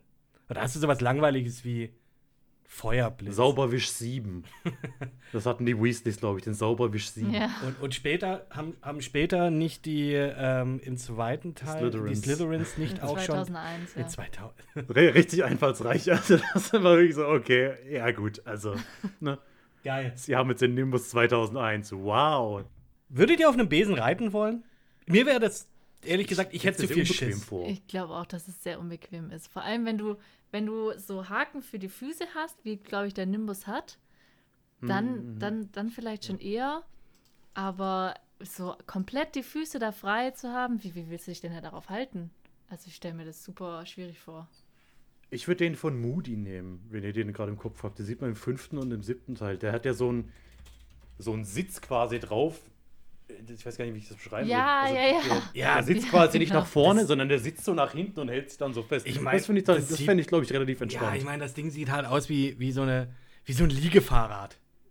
Ja, sieht das ja halt oh, aus. scheiße, stimmt. Jetzt, wo du sagst, so Liegefahrräder sind unfassbar Die sind, unangenehm. ja, also Aber ich glaube, als Besen würde ich das nehmen. Ja. Ja. Jetzt gucke ich mir das mal so an, also auch auf dem Wiki, und das Ding sieht einfach aus wie eine Harley. Mit komischerweise ist da vorne irgendwie auch noch so, so ein Tank vorne dran. Äh, ja, okay, das, das finde ich aber auch noch in Ordnung. Du kannst auch Ich sagen, das wäre bequem auch. Kann der da nicht auch Feuer draus hinten? War das nicht so? Dass da irgendwie. Ah, nee, das war das Motorrad. Das ist Hagrids Hagrid. Motorrad. ah, Ja, das war Hagrids stimmt. Motorrad. Ja, Fun Fact zum Motorrad aus Hagrid im ersten Teil äh, ist ein Übersetzungsfehler, weil da erzählt Hagrid, dass er das Motorrad vom Sirius Schwarz bekommen hat. Im Buch steht das. Im ersten Teil. Also, ne? Ja, ich kann dir bestimmt auch gleich sagen, auf welcher Seite, weil ich habe ihn hier neben mir liegen. Nee, ich gucke da jetzt nicht, egal. Auf jeden Fall äh, kann ich mich sehr gut daran erinnern, dass Rufus Black vorliest, äh, dass Harry sagt, äh, dass Hagrid erzählt, dass er das Motorrad vom jungen Sirius Schwarz bekommen hat. Und noch ein Übersetzungsfehler, als sie die Bücherliste durchgehen für Hogwarts, äh, fantastische Tierwesen, wo sie zu finden sind, von Lurch Scamander. ah, Sie ja. haben Newt einfach mit Lurch übersetzt. was, was ja an sich einfach Wort für Wort ne, übersetzt wurde. Aber, also Vornamen übersetzt ist halt irgendwie bisschen sinnlos. komisch. Ja, das stimmt. Ja, da haben sie wahrscheinlich nicht so sehr drauf geachtet. Ist ja auch nicht Harald Töpfer, sondern Harry Potter. Überleg mal, der würde wirklich Harald Töpfer heißen. Und, Ich und, glaube, dann hätte und das nicht so Ronald. einen Erfolg gehabt. und Ronald. Äh, Ronald. ja gut, Hermine haben sie eingedeutscht von Hermine. Stimmt. Da haben sie das O entfernt. Ja. Oder äh, Ronald Wieselich. Oh Gott. Al Albus Hummel. Ja, ja? Ich glaube, ist, ist Dumbledore, ist, ist Dumbledore, glaube ich, irgendwie ein alt Ich weiß es nicht. walisisches Wort für Hummel. Irgendwie sowas. Okay, das hast du jetzt gesagt. Ja, ich bin mir relativ sicher, dass irgend sowas ist. Ja, und Vielleicht aber auch du nicht. hast ja auch, um nochmal auf die Story zurückzukommen, ne, du hast ja dann den, äh, den Konflikt, da, da, da ist was im Argen. Äh, aus Gringotts wurde äh, ein, ein Einbruchversuch unternommen. Und der Stein der Weisen wurde vorher schon von Hagrid nach Hogwarts gebracht, um dort versteckt zu werden. Und ich überlege gerade, ob man da schon so weit gehen sollte oder ob wir, ja, ich wollte eigentlich schon fast zum Finale vorgreifen. Ähm, Ja, also ich glaube jetzt nicht, dass wir bei dem Film irgendwie auf Spoiler achten. Nein, müssen wir 20 nicht. Jahre Müssen wir nicht. Absolut Also- nicht. Ich überlege gerade, nee, wie wir, wie wir jetzt hier, hier die Brücke schlagen. Reden wir jetzt erstmal über den Quirrell äh, und generell den, den, den Fluch der Lehrer in der Verteidigung gegen die dunklen Künste? Oder wie Wie kommt machen? das überhaupt zustande? Wie kann so ein, so ein Fach verflucht sein? Hat, hat Voldemort das gemacht oder ist Dem, dem wurde das ja, dem wurde das ja das weiß, verwehrt. ich weiß, das weiß ich. Aber Genau, und danach hat er die Stelle verflucht. hat er also das nachdem verflucht? er, äh, genau, er ist jetzt zum ersten Mal, wollte die Stelle haben, da war Dumbledore noch nicht Schulleiter, Ja, da ja. war es noch Armando Dippet und der hat gesagt, nee, hier, äh, sammelt erstmal Erfahrung. Und dann kam er zurück und war da ja schon äh, stark verändert, so, sah mehr aus wie eine Schlange als ein Mensch und hat Dumbledore gesagt, hier, nee, du lass mal. Und dann hat er die Stelle verflucht. Also im Endeffekt, der Fluch, den gibt es seit 60 Jahren, 50 Jahren dann ungefähr schon. Das heißt, wir haben irgendwie 50 Lehrer für Verteidigung gegen die dunklen Künste. Und ich glaube, Quirrell trifft am härtesten, weil der stirbt halt einfach. Ja, schon. Das ist schon relativ ungünstig. Also gut, wenn, wenn ich es mir jetzt ausruhen konnte, würde ich es eher nicht machen. Aber Ja, Ja, das, gut, das, das also ist das Gilde- nächste. Gilderoy, Gilderoy Lockhart hat ja jetzt auch nicht die beste äh, Ausgangssituation am Ende. Aber ich glaube, er ist relativ zufrieden mit dem. Also am Ende. Äh, Klar, er kann sich an nichts erinnern, aber ich glaube, er ist glücklich und er lebt. Das ist halt die Frage, so, will, will man das? Ist, das? ist das ein Zustand, der nicht erstrebenswert ist, aber mit dem man okay wäre? Weiß ich, weiß also ich so nicht. wie sie es erzählen, er taucht ja im fünften Band wieder auf, als sie hier St. Mungus besuchen. Und da ist er relativ zufrieden. Er kriegt dauernd Fanpost, er weiß nicht wieso und er schreibt dann immer zurück und da ist er relativ zufrieden eigentlich. Oh, fuck. In seiner, in seiner, in seiner Unwissenheit. Ja, ich glaube, es wird wieder Zeit. Ja, ähm, die, die, die Filme nochmal, mal gleich Wusstest du das nicht mehr, dass der im fünften Teil? Nein, die hatte ich nicht mehr im Kopf. Aber klar, Sam- äh, Mungus kam mir jetzt gerade wieder. Ey, es ist wirklich lange her. Wenn ich mir mal wieder einen Film angeschaut hatte, dann waren das entweder die letzten zwei Teile oder der dritte oder der vierte. Aber auch weil der dritte Teil, glaube ich, ich möchte fast sagen, dass es mein Lieblingsteil ist, um das schon mal vorwegzunehmen. Und Aber da muss ich direkt eine direkt eine provokante Frage stellen. Ist es dein Lieblingsteil, weil alle sagen, der dritte Teil ist am besten? Oder weil es wirklich für dich der beste Teil Oh, ist? das, also das können wir gerne dann in der nächsten Folge beantworten. Ja. Aber um ganz kurz äh, in einem Satz zu sagen, ich, ich mag den Stilwechsel, den der Film dann durchzieht. Und diese, ähm, ja, dass sich das alles so ein bisschen dreht und wendet und dass es dann halt einfach. Ja, lass uns dann nächstes Ja, lass uns nächstes nächstes Mal drüber reden, auf jeden Fall. Genau. Aber äh, Fabian hat noch nicht erzählt, was seine Lieblingsszene war. Stimmt. Hast dich jetzt mal hier, ne? Also, nee, wir haben auch gut, wir sind auch gut abgewichen. Äh, Ich schließe mich meinen Vorrednern an. Nein, äh, ich glaube, ganz einfach die Szene, in der Hagrid ihm sagt, dass er ein Zauberer ist. Weil äh, das ist, glaube ich, so das Erste, woran ich denke, wenn ich an Harry Potter denke, ist einfach You're a Wizard, Harry. You're the Wizard, Harry. Und das ist irgendwie, das ist schön.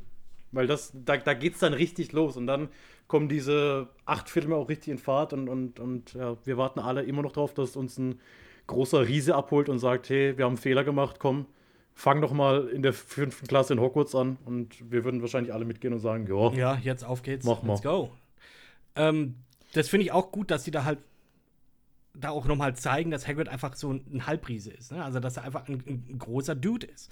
Äh, mit dieser Forced Perspective, dass der halt in diesem Haus ist und Mhm. es ist alles zu groß. Äh, er ist für alles zu groß und ähm, das fällt mir immer, ist immer schön, weil ich, ich sehe dann so, oh ja, stimmt, er ist ja eigentlich ein sehr, sehr großer Typ. Ähm, das fiel mir jetzt zum Beispiel in den Harry Potter, äh, nicht Harry Potter, Entschuldigung, in den Herr der Ringe-Film zum Beispiel jetzt nicht so auf, dass ich sage, okay, die Hobbits sind eigentlich klein. Obwohl die das auch gut gelöst haben, technisch. Aber hierbei bei Harry Potter ist es immer so, oh ja, das ist ein großer, ja, Hagrid ist ein großer Typ. Ist ein großer Typ. Finde ich, finde ich irgendwie immer schön gemacht. Wobei Robbie Coltrane, glaube ich, gar nicht so groß ist. Nein, also sie haben da nein, auch die haben da diverse schon- Körperdouble dann immer benutzt. Ja, die haben da schon äh, den, ähm, ja, ja, die haben da schon, wie gesagt, mit Force Perspective und mit Doubles und so weiter gemacht. Klar, natürlich. Findet ihr, Harry Potter ist ein Kinderfilm? Findet ihr ihn für Kinder geeignet, den ersten Teil? Weil ich habe jetzt, als ich ihn wieder gesehen habe, dachte ich mir so, das Ende ist schon. Also Harry bringt halt jemanden um. Also Ja. das ist schon irgendwie, weiß ich nicht, Also, ob ich den mit einem Sechsjährigen angucken würde. ja, also ich habe ja schon gesagt, ich habe ihn ja auch als Kind gesehen und ich glaube, da war ich auch noch keine sechs Jahre alt. Ähm, und ich würde jetzt nicht sagen, dass es mich nachträglich, also, also dass es mich groß geschadet hat, äh, aber ich hatte schon Angst. Ich hatte beim ersten Teil wirklich Schiss. Ich, ich saß echt hinterm Sessel, weil ich äh, Schiss vor dieser Figur hatte, vor diesem Geist, vor dieser Maske von, Hm. äh, was, was Voldemort damals äh, dargestellt hat.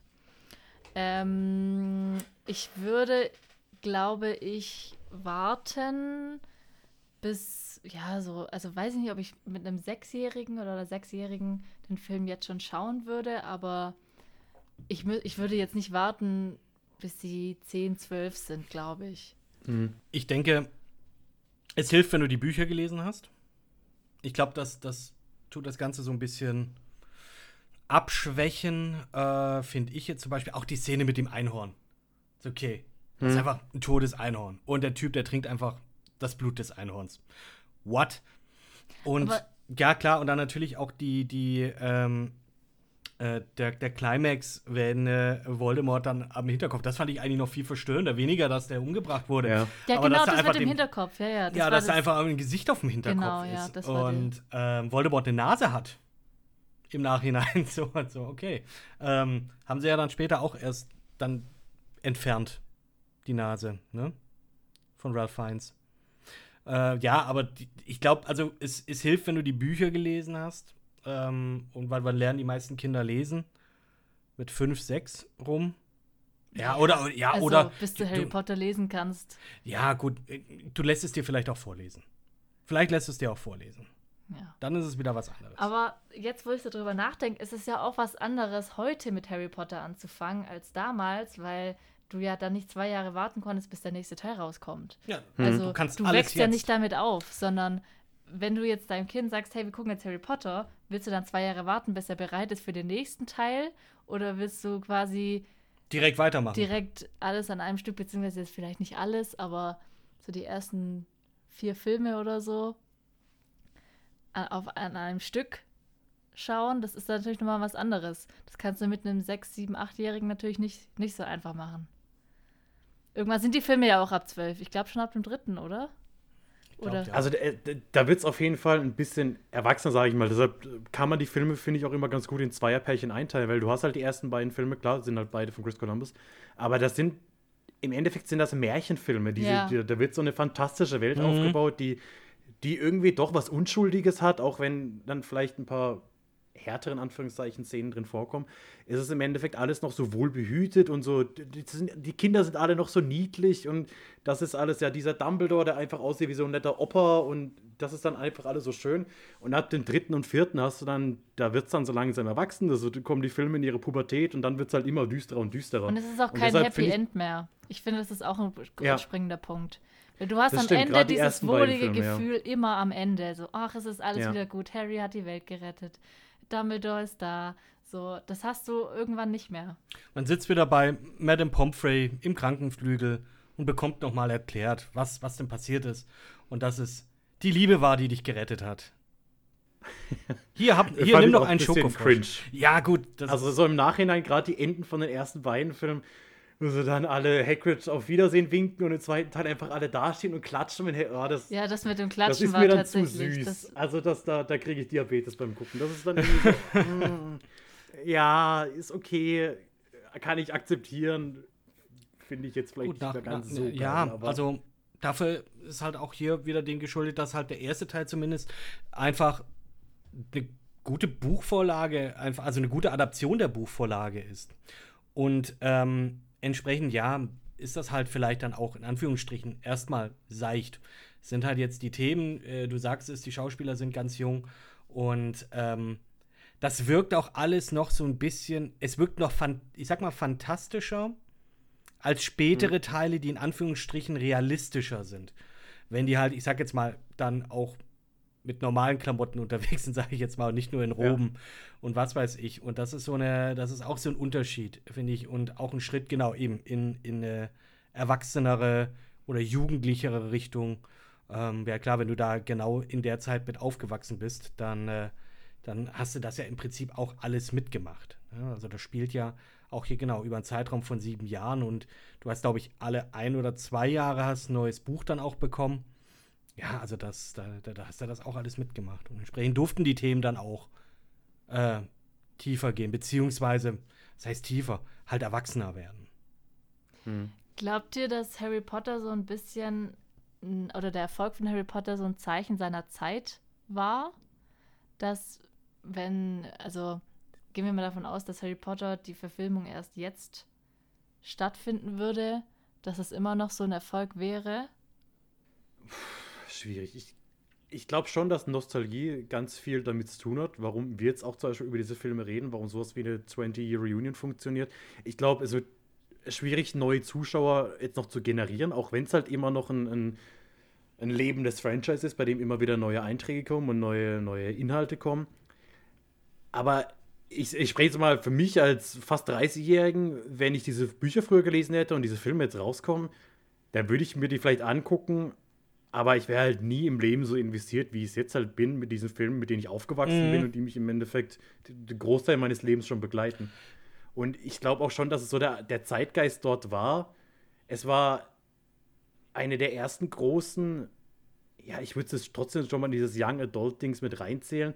Und danach kam dann halt noch einige. Ja, dann kam Percy Jackson, dann Tribute kam von Panem. hier, Tribute von Panem, Maze dieses Runner. komische Divergent, Maze Runner und das war dann einfach alles wieder zu viel und da wird es dann auch schwieriger rauszustechen. Und bei Harry Potter war es halt einfach zum richtigen Zeitpunkt die, die richtige Buchreihe und das richtige Franchise. Ja, dieses Young Adult-Ding oder die Verfilmung dessen ist ja heute ja eigentlich fast schon ausgelutscht. Also ich wüsste nicht, hm. ob das erfolgreich würde. Also sicherlich, wenn die jetzt äh, eine große Marketingmaschinerie dahinter stecken würden und ich sag mal, wenn wenn es unterm Strich einfach gute Filme sind, klar wird das dann seine Fanbase haben und es wird dann auch noch mal Interesse wecken. Ähm, wobei ich jetzt mir aber auch vorstellen könnte, dass das vielleicht gar nicht mal die Filmroute gegangen wäre, sondern dann vielleicht, ich sag jetzt mal, äh, eine HBO-Serie oder so mhm. werden könnte oder einfach generell eine Serie, ähm, die dann über, ja, über sieben Staffeln erzählt würde. Ähm, etwas, was ich jetzt auch, keine Ahnung, ja, nee, würde würd ich jetzt aber auch irgendwie nicht wollen, weil eben der erste, alleine das erste Buch einfach so mit dem Film gut läuft. Du müsstest da schon irgendwie Füller reinhauen. Und das ist, ja, ist auch nicht immer das Gelbe vom Ei. Also, so wie es ist, ist gut. Also, ist schön und können wir froh sein, dass wir das so bekommen hatten. Ja, also, warum ich gefragt habe, ist halt, ich glaube, dass es so ein, so ein bisschen eine Mischung ist. Ich glaube, zum einen ist es schon ähm, zur richtigen Zeit am richtigen Ort gewesen. Äh, Im Sinne von, es ist zu einer Zeit erschienen, da gab es noch kein Social Media. Da, also Internet gab es ja schon, ne? Ja, ja, klar, gab es das Internet schon. aber, ähm, aber äh, da, da, hast du noch äh, auf den Knopf gedrückt und dann kam jetzt okay, tuten. Aber ich glaube, man hat sich noch sehr viel leichter verzaubern lassen zu der Zeit.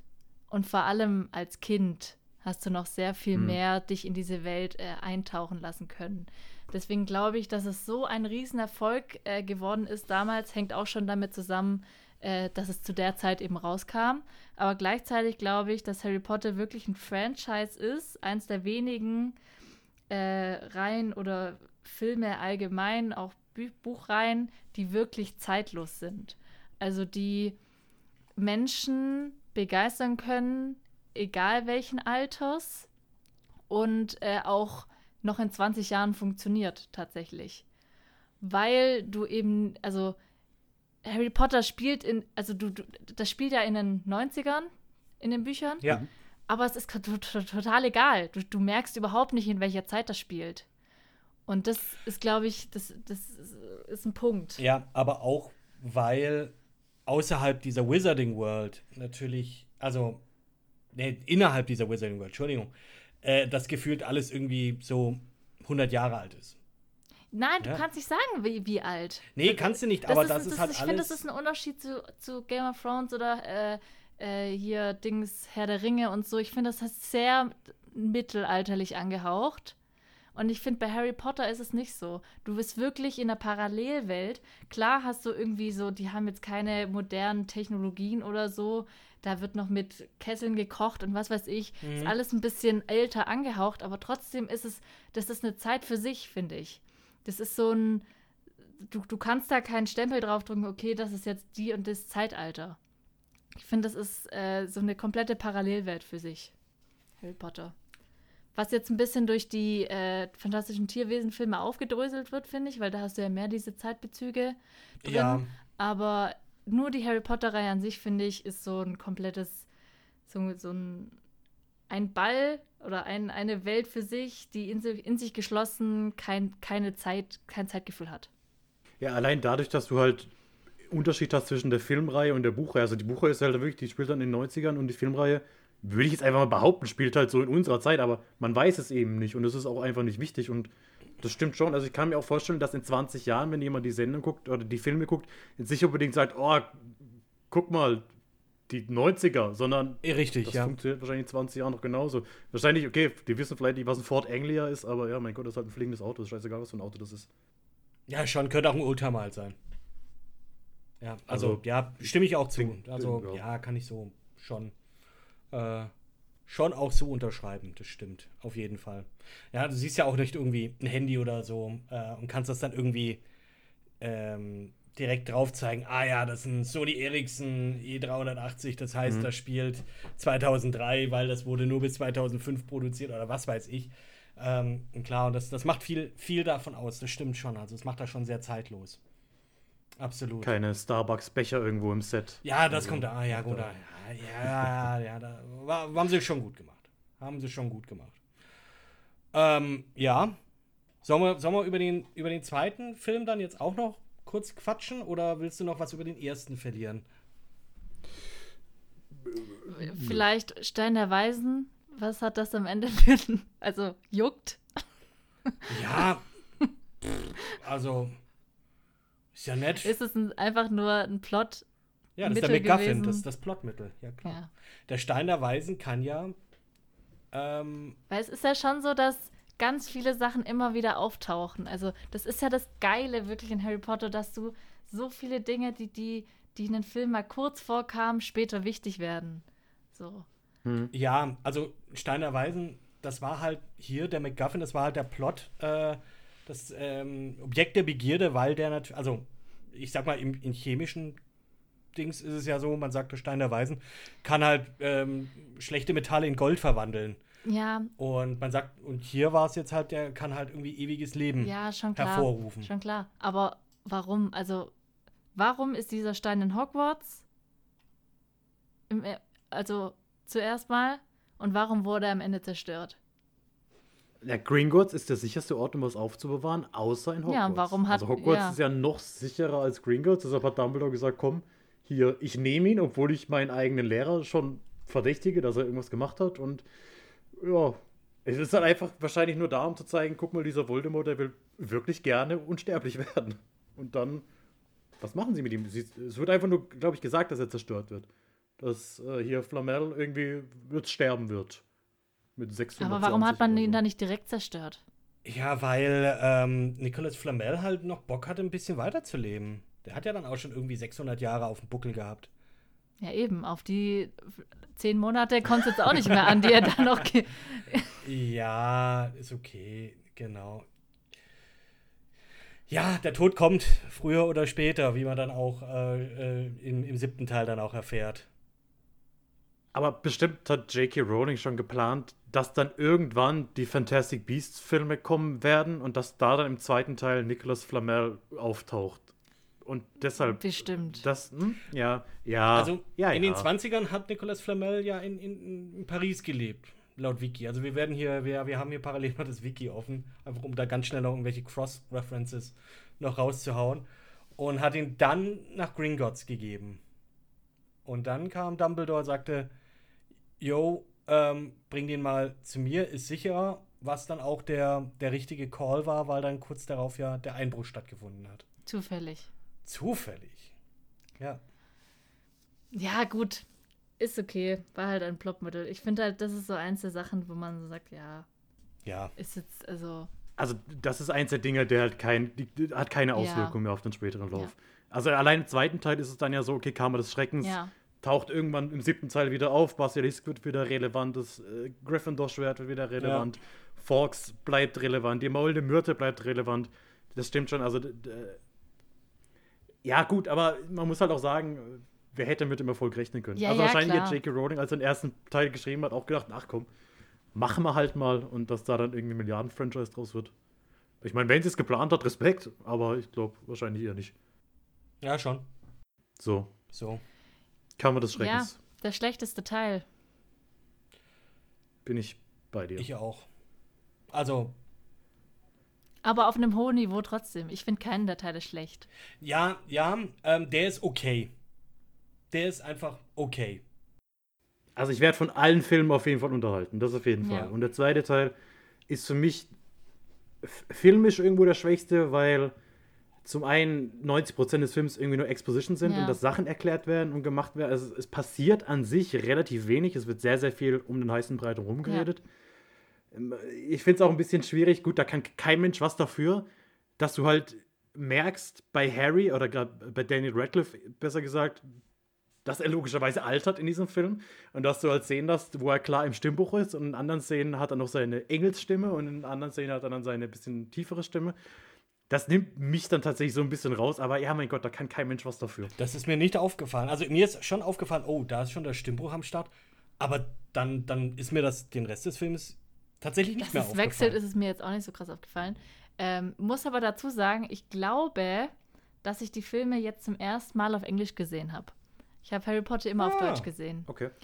Und äh, muss deswegen auch mal eine Lanze für die deutsche Synchro brechen, weil ich finde, dass sie wirklich, wirklich gut ist. Also, wenn ich, wenn ich jetzt mal den Vergleich habe zu den, zu den englischen Teilen, äh, zu den englischen Filmen, es ist halt immer irgendwie schwierig, wenn du etwas immer auf Deutsch kennst und dann auf Englisch, mhm. dann, dann hast du dich so an die deutschen Stimmen gewöhnt und so weiter. Ähm, also ich, ich, rede jetzt nur von den ersten Teilen. Die, die letzten Teile habe ich, glaube ich, auch schon mal auf Englisch gesehen, aber. Ja, ich glaube, die, die wir gesehen haben, haben wir auf Englisch geguckt. Ja, genau. ich habe, glaube ich, bis auf den siebten Teil ich glaube, den siebten Teil, da habe ich den, also von Heiligtümer des Todes Teil 1 habe ich, glaube ich, auf Deutsch gesehen. Ansonsten habe ich, glaube ich, alle anderen Filme auf Englisch geschaut. Halt über, ja klar, dadurch als DVD und ja, so war das bei mir. Und im Kino dann halt letztendlich.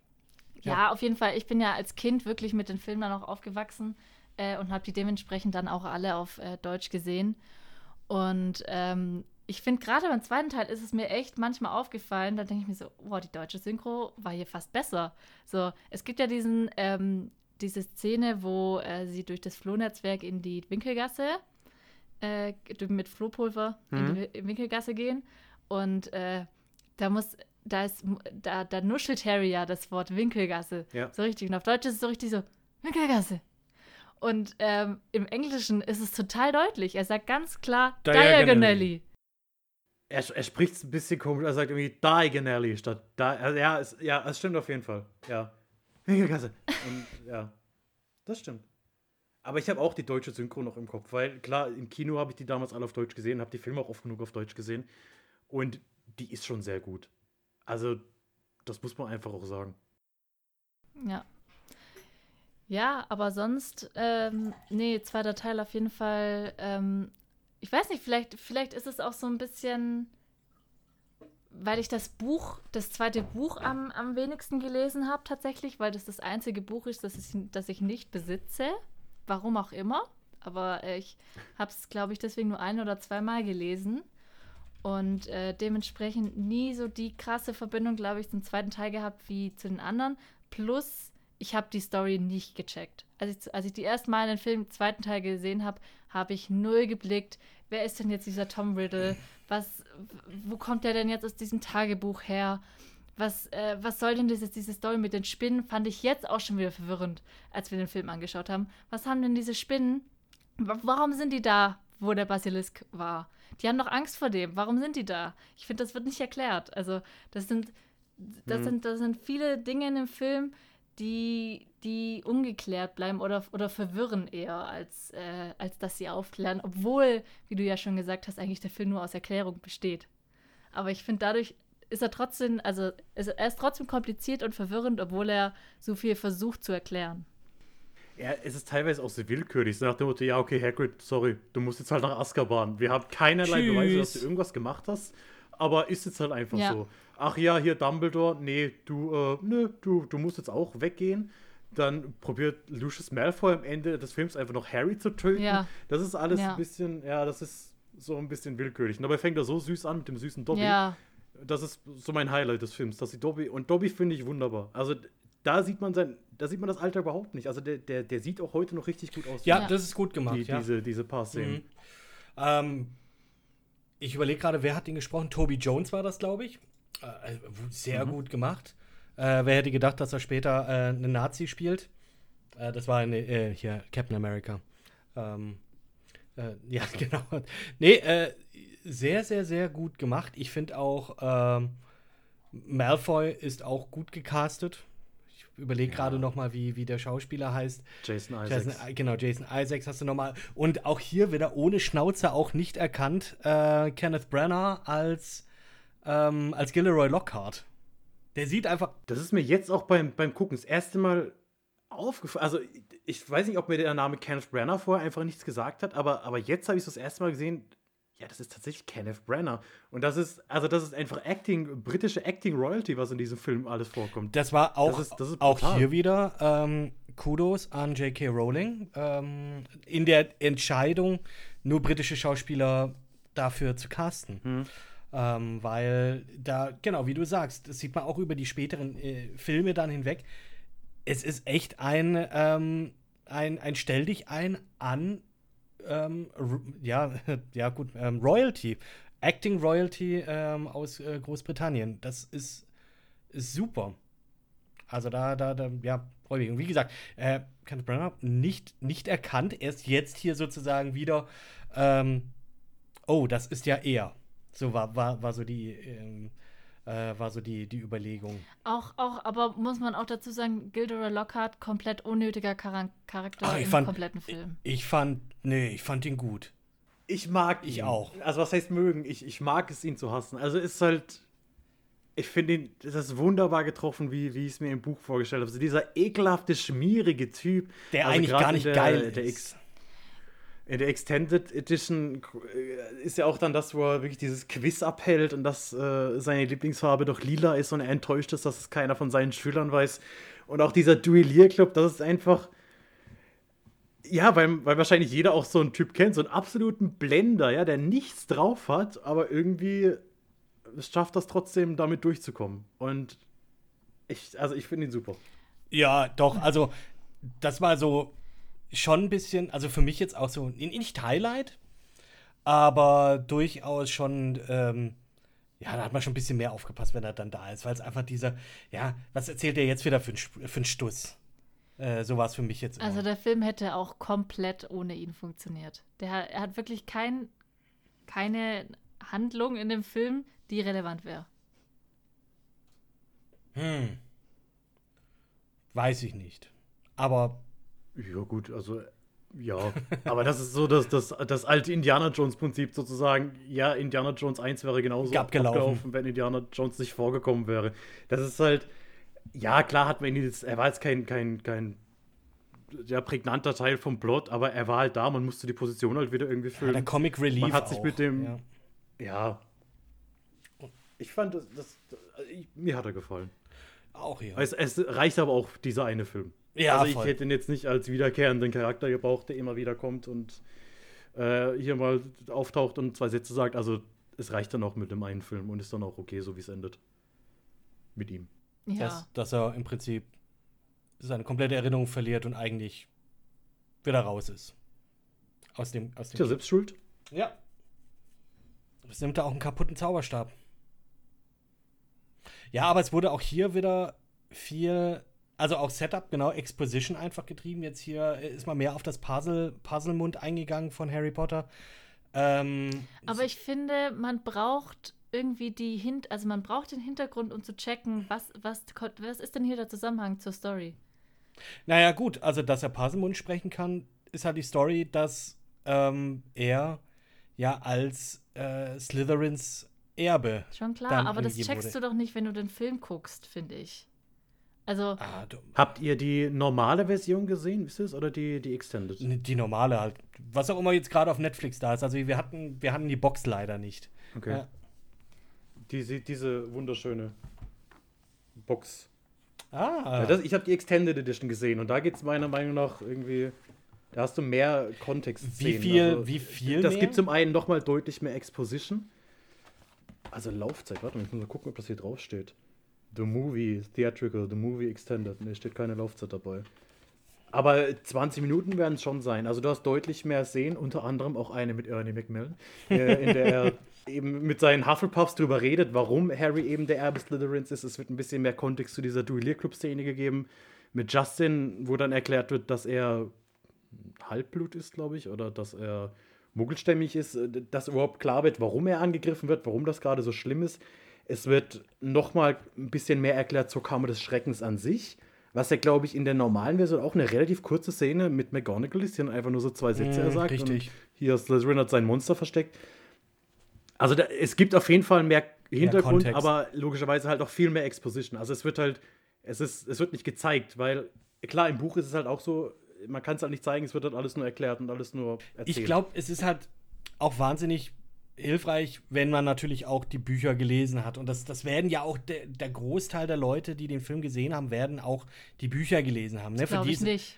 Meinst, meinst du? Also ich glaube schon, dass also einige Leute entweder vor oder danach ähm, die Bücher dann kennengelernt haben. Also, Bestimmt, aber ich glaube, du, Also- ich glaub, du überschätzt die, die Anzahl an Menschen, die Bücher lesen. also es sehen sehr viel mehr Menschen Filme, als dass sie dann auch noch dazu die Bücher lesen würden. Hm. Und der Film muss ja auch funktionieren, ohne dass du ein Buch liest. Ja, das stimmt. Ja. Ja. das stimmt. Deswegen brauchst du halt dann zwei Sätze, zwei Sätze, die dann halt sagen, hier, ähm, das ist die Kammer des Schreckens. Das ist die Kammer, die Salazar Slytherin ähm, erstellt hat, damit sein Erbe irgendwann mal an den Start gehen kann. Ja, ich finde, ich finde, sie sind hier ein bisschen zu früh in das ganze Tom Riddle, ähm, Voldemort-Thema eingestiegen. Also, sie Mhm. hätten es vielleicht auf der Kammer des Schreckens belassen sollen und ein bisschen mehr vielleicht dann auch auf Slytherin eingehen müssen und Parsel und so weiter. Äh, Ich finde dieses ganze Tom Riddle-Ding, wo kommt der jetzt aber her mit diesem Tagebuch? Das, also es hat mich damals verwirrt auf jeden Fall und ganz lange. Also ich habe es jetzt nicht nach dem zweiten Mal Film sehen äh, gecheckt dann auf einmal, sondern erst, wenn du dich dann wirklich damit auseinandersetzt, wenn du dann die Bücher gelesen hast und so, dann, dann verstehst du die Zusammenhänge. Aber das war zu viel für mich auf jeden Fall damals. Ja, es ist auch hier wieder einfach ähm, zack, zack, zack. Der Film, der geht schnell rum. Und ja, da fehlt vielleicht einfach ein bisschen mehr Kontext. Ne? Also jetzt auch gerade, ich sage jetzt mal auch der, der End, in Anführungsstrichen, Kampf, ähm, in dem der Basilisk dann am Start ist und Fox kommt rum, bringt den Hut, der Hut hat das Schwert von Godric Gryffindor. Zack. Und ja, das ist so, okay, uh, wo kam das denn her? Also da hast du jetzt praktisch äh, ge- äh, gegeben, okay, äh, gut, Fox Phoenix ist, äh, hat man ja schon vorhin ähm, das Setup gehabt, aber dass er dann den, äh, den sprechenden Hut bringt, dass der sprechende Hut aber auch noch irgendwie eine in Dungeons and Dragons Terms zu sagen, eine Bag of Holding ist, in der du Sachen drin versteckt hast, in denen da nicht nur ein Schwert ist, sondern nicht nur irgendein Schwert, sondern das von Godric Gryffindor. Äh, okay, what? Kann, ja, also solche Sachen relativ schnell alles. Irgendwie. Bin aber auch der Meinung, dass Im das Buch war das genauso. Im Buch war das, glaub ich, Äh, ist es auch einfach so, das muss dann halt alles angenommen werden. Ich meine, das Tagebuch wird ja auch bis zum sechsten Band dann im Endeffekt nicht mehr Ja. erwähnt. Und man weiß auch, okay, der hat ein Stück von seiner Seele drin. Ich weiß nicht, ob das überhaupt so gesagt Nein. wird, dass es ein Nein, Stück von seiner Seele ist. Oder der- ob es eine es Projektion eine von sich Es ist. wird als Erinnerung erklärt. Oder so. Das ist halt viel, was man dann einfach so hinnehmen muss. Ja. Ja, richtig. Und im Film hast du dann halt, äh, da hast du halt dann immer, du hast für, für alles schon irgendwo so eine Szene, aber die, die wirken dann auch relativ willkürlich. Ja? Ja. Du hast dann die eine Szene, in der äh, gesagt wird, dass Phönixe doch so schwere Lasten tragen können, dass die Tränen Wunden heilen. Dann, ich glaube, am Schluss gibt es dann wieder die, die typische Dumbledore-Exposition, als er dann erzählt, ja, jeder würdige Gryffindor kann das Schwert aus dem Hut ziehen und ja, es ist dann halt einfach viel so, so dahingesagt. Ja. Aber auch, wie gesagt, der, der Film, ist, er ist okay. Ich, ich würde ihn jetzt nicht auslassen. Wenn ich sage, ich mache einen Harry. Potter-Marathon, sage ich nicht, den, den zweiten lasse ich jetzt Und aus. das ist ja auch, also gerade von dem, was er aufmacht an Story, ist er ja super wichtig für den späteren Mhm. Verlauf. Ja, Und dann macht es ja auch alles Sinn, wenn du dann den Kontext verstehst. im Es Gesamtwerk. geht ja jetzt aber wirklich darum, wenn du den Film als Einzelnen betrachtest, dann, dann ist, dann war es für mich zu verwirrend. Und das mit den Spinnen nervt mich bis heute, weil ich check's einfach nicht. Ja, gut. Ähm, Aragog wurde halt von Hagrid aufgezogen. Und als dann die maulende Myrte gestorben ist, hat man halt gedacht, dass es äh, Aragog war. Na, ja, weiß ich doch. klar, aber, Es- aber aber ist halt auch alles so willkürlich. Also, die ist ja, also, die hat ja wahrscheinlich keine äußeren Wunden. Die ist ja gestorben, weil sie den Basilisk gesehen hat. Ja, richtig. Und dann, dann einfach, ja, guck mal, das war die Spinne. Ja, hä? Ja, aber- schon. scheißegal, nee, das war die Ja, Spinne. genau, ja. Und dann 20 Jahre oder auch 50 Jahre später, ja, das muss jetzt wieder die Spinne gewesen sein. Hagrid, Mensch. Vor allem, dass sie ihn das letzte Mal auch einfach nur rausgeworfen haben, wenn sie davon ausgehen, dass er irgendwie jemanden umgebracht Ja, hat. schon. Und, also, Aber da muss ich auch sagen, ne, dass das jetzt da hier ähm, mangelnde Voraussicht, äh, diese, diese Flashback-Szene von vor 50 Jahren, äh, sieht Dumbledore eben überhaupt nicht aus wie Jude Law. also ob man das irgendwann mal, also, bist du was ganz Heißem auf Ob der dann Spur. irgendwann das mal- nervt mich irgendwann bis mal- Heute wirklich. ja, das ist, also dass sie damals nicht schon Jude Law dafür. Nein, also, warum nee. müssen sie überhaupt Jude Law dafür besetzen? Es passt einfach null, aber das, darüber reden wir ja dann. Hä, das muss halt der sexy Lover zu, zu Johnny Depps äh, Grindelwald, beziehungsweise Mats Mikkelsens Grindelwald sein. Die zwei Hotties. Beziehungsweise Colin Farrell oder wer auch immer aktuell Grindelwald ist. Ja, der, ja, ja, genau. Aber was man dem Film zugutehalten muss, dass sehr viele Animatronics benutzt wurden. Also die Spinnen waren Animatronics, der Basilisk zum Großteil und auch Forks, witzigerweise. Ähm, habe ich jetzt auch wieder, als ich irgendwie Making, ich weiß nicht, ob es bei der Reunion war oder in irgendeinem Making-of, das ich gesehen habe. Äh, Richard Harris ist davon ausgegangen, dass das ein echter Vogel ist, Geil. der trainiert worden ist. Also das war so ein Animatronic und das haben die halt ferngesteuert, dass es immer ihm gefolgt ist mit seinen Augen und Richard Harris war total begeistert, hat gesagt, es ist unfassbar, wie man diese Tiere heutzutage trainieren kann. und dachte halt wirklich, dass da ein echter Vogel sitzt. Und das finde ich irgendwie, finde ich irgendwie süß. Witzig. Ja, nicht schlecht. Nicht schlecht. Ja, ähm, ja, aber du hast recht, Nicole. Also, das ist schon ein Film, der halt auch viel Setup ist. Gerade dieses eben Erbe von Slytherin, Paselmund. Damals wusste man ja noch nicht, dass es daran liegt, dass er praktisch ähm, mit Voldemort verbunden ist, dadurch, dass er der Horcrux, ein, einer der Horcruxe ist. Und ja, im Gesamtwerk ist der Film, ist, ist das Ganze gut. Als einzelnen fände ich den jetzt auch, ja, als Einzelwerk betrachtet, finde ich den wirklich, das ist der schlechteste von, oder der, der schwächste von den allen. Ja. Als, als Film ja, als Adaption Nein, als Adaption würde ich jetzt mal einfach Okay. so behaupten. Mhm. Als Adaption gibt es deutlich schlechtere Filme. Aber ja, er, der, gefällt mir trotzdem. Auch wenn ich dieses Ende immer so komisch finde. Ja, Okay. also Spoiler, der vierte Ach, Teil äh, ist, finde ich, furchtbar. Interessant. Da, da Aber- werden wir ja noch Spaß haben. Ja. Aber beim zweiten Teil, wie gesagt, das Ende ist für mich auch einfach cringe. Äh, angefangen mit Lucius. Ist, jedes Mal, ich finde das so bescheuert, wenn er da übertrieben anfängt mit seinem Avada. Und ja, okay, der bringt jetzt vorm Büro von Dumbledore will er Will einfach Harry. Ja, Schüler umbringen dumm. in Hogwarts. Also total Und dann dumm. wäre die Buchreihe einfach relativ schnell vorbei und die Filmreihe. Aber es ist einfach so, what? Und das war so ein bisschen übertrieben, war auch so ein bisschen Overacting. Und dann noch dieses Ende mit äh, Hogwarts ist nicht Hogwarts äh, ohne dich. Ja, Hagrid. das war wirklich ein bisschen too much. ja. Schmalzig. Schmalzig ist es. Aber ist ja auch der letzte Film, der dann so schmalzig ist und dann ist diese Kinderwelt auch Ja, abgeschlossen. dann schalten wir den nächsten, Und schalten wir den nächsten Gang sozusagen. Oder? Hast du noch, ja, Du. hast, hast du noch was äh, oder möchtest du noch was ich sagen? überlege, ob mir noch ein Fun Fact einfällt. Äh, Das äh, war improvisiert mit Harry und äh, Lucius. Als Lucius, Lucius wollte unbedingt eine Exit-Line haben, als er aus dem Büro von Dumbledore geht. Und Chris Columbus hat gesagt, ja, erfind doch einfach irgendwas. Und dann sagte dieses Let us hope that uh, Mr. Potter will always be there to save the day. Und die, die folgende Antwort von Daniel Radcliffe war auch improvisiert. Äh, Don't worry, I will be. Und das finde ich irgendwie sehr beeindruckend dafür, dass da so ein zwölfjähriger Junge, der irgendwie keine Schauspielerfahrung hat, dann on the spot mit sowas kommt. Da, da, da sieht man dann auch, wie die gereift sind als Schauspieler. Haben sie gut gemacht. Punkt. Ja. Wunderschön. Ja, wunderbar. Machen wir einen Knopf dran für heute. Sagt man das so? Mache ich jetzt, ja. Macht einen Knopf Macht er jetzt einen dran. Knopf dran. Dann machen wir einen Knopf Ja, machen dran. einen Knopf dran, machen die Jacke zu und gehen. Und ab, apparieren hin, hinaus, disapparieren. Disapparieren, ja. wir disapparieren. Erstmal und dann apparieren wir woanders wieder. Genau. Also ich bin, ich weiß ja nicht, wie ihr das macht. Ich benutze das Flohnetzwerk. Nö. Ich, wie gesagt, ich setze mich auf meinen Moody Harley-Besen und dann ist Geil. auch gut. Hast du eigentlich schon mal Butterbier probiert? Gibt's. N nein. Was? Also, Wir auch nicht. ist das was oder ist das einfach nur Bier mit einem, Bier mit einem Stück Also, ähm, als wir auf der Tour waren, als wir äh, in den Harry Potter Studios waren, gab es tatsächlich Butterbier in der Kantine.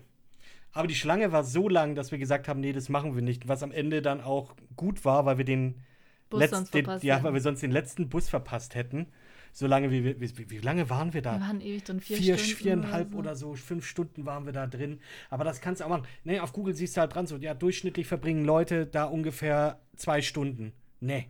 Also, ich kann es ich kann's nur noch mal sagen, Leute, wenn ihr die Möglichkeit habt, wenn ihr nach London geht, besorgt euch ein Ticket, geht da hin, holt euch auch diesen, diesen, diesen Videoguide, weil da kriegst du einfach viel mehr noch hin oder viel mehr gesehen und vorgespielt, als wenn du dir jetzt einfach nur, ah, Die Exponate anschaust. das ist also der Zauberstab. Ah, das ist der Tennisball, der als Stand-in für Dobby galt. Ah, mh. Wow. ja, tatsächlich. Er ist sehr grün. Richtig, genau. Und das ist. Aber ganz ehrlich, wahrscheinlich würde mir das tatsächlich schon reichen. Also ich, ich hätte damit wahrscheinlich auch schon meinen Spaß. Also es steht auf jeden Fall auf der Bucketlist. Ja, sag's Und dann Bescheid, wir ich kommen wieder mit. trinken. Und, aber ist Butterbier mit Alkohol? Ja. Oder heißt es einfach Ich nur meine, so? nö, Nee, ist Butter- ohne Alkohol. Butterbier, Leute, ich bin mir das ist ohne ziemlich Alkohol. sicher. Also zur nächsten Aufnahme stellen wir uns alle einen Weizen hin und machen einfach einen Pfund Butter rein. Butterbier wird mit Malzbier zubereitet, welches echtes Bier ist und da im Grunde Alkohol enthält. Gut, Malzbier. Malz, Malzbier hat Alkohol? Ja. Aber Malzbier konnte man als Kind doch Ja, schon aber das kaufen, ist hier, wenn du? Vitamalz nimmst. Das ist so, was ist Ja, Malztrunk ist das so. doch. Das ist. Ich habe keine Ahnung. Auf jeden Fall, ich, zur nächsten Aufnahme sitze ich hier mit Butterbier. Mit selbst, da gibt es bestimmt Rezepte auf. Ähm, hier, ich glaube, ich diverse glaube, Seiten. Binging with Babish ähm, hat mal so ein Harry Potter Special gemacht. Ähm, dieser, oh, das stimmt, ja. der, ähm, der Typ, der, Koch. der, der, nee, ist ja, ist ja eigentlich kein Koch, aber der Dude, der halt einfach äh, Dinge aus Filmen und Serien nachkommt. Ich meine, der hat Butterbier mal Ja. nachgemacht und du kriegst, also ganz offiziell, glaube ich, nur an drei Orten offizielles Harry Potter Butterbier. Das ist in London, das ist in, also in, in den Studios, das ist in den Orlando, in den, in den Universal Studios? ich weiß ja, Nee. ob das Universal Studios ist, weil es ja eigentlich ist doch eigentlich Warner Brothers. Nee, ist richtig, Warner. genau. Warner. Ähm, auf jeden Fall irgend Und den Hogsmeade wahrscheinlich. ja und in Hogsmeade ja natürlich das auch. Nee, ich glaube irgendwo in Asien noch.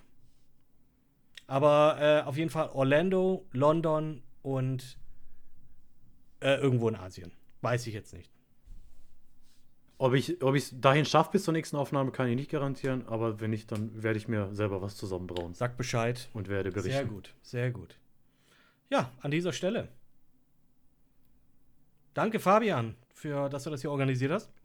Ähm, danke fürs Zuhören und danke, Nicole, dass du mit am Start warst.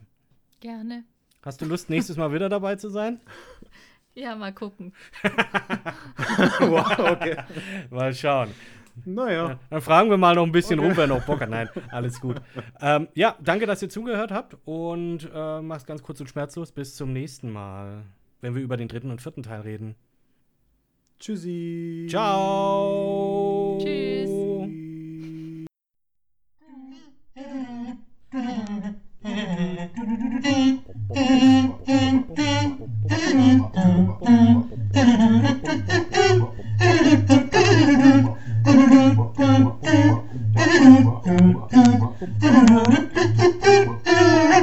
Boom.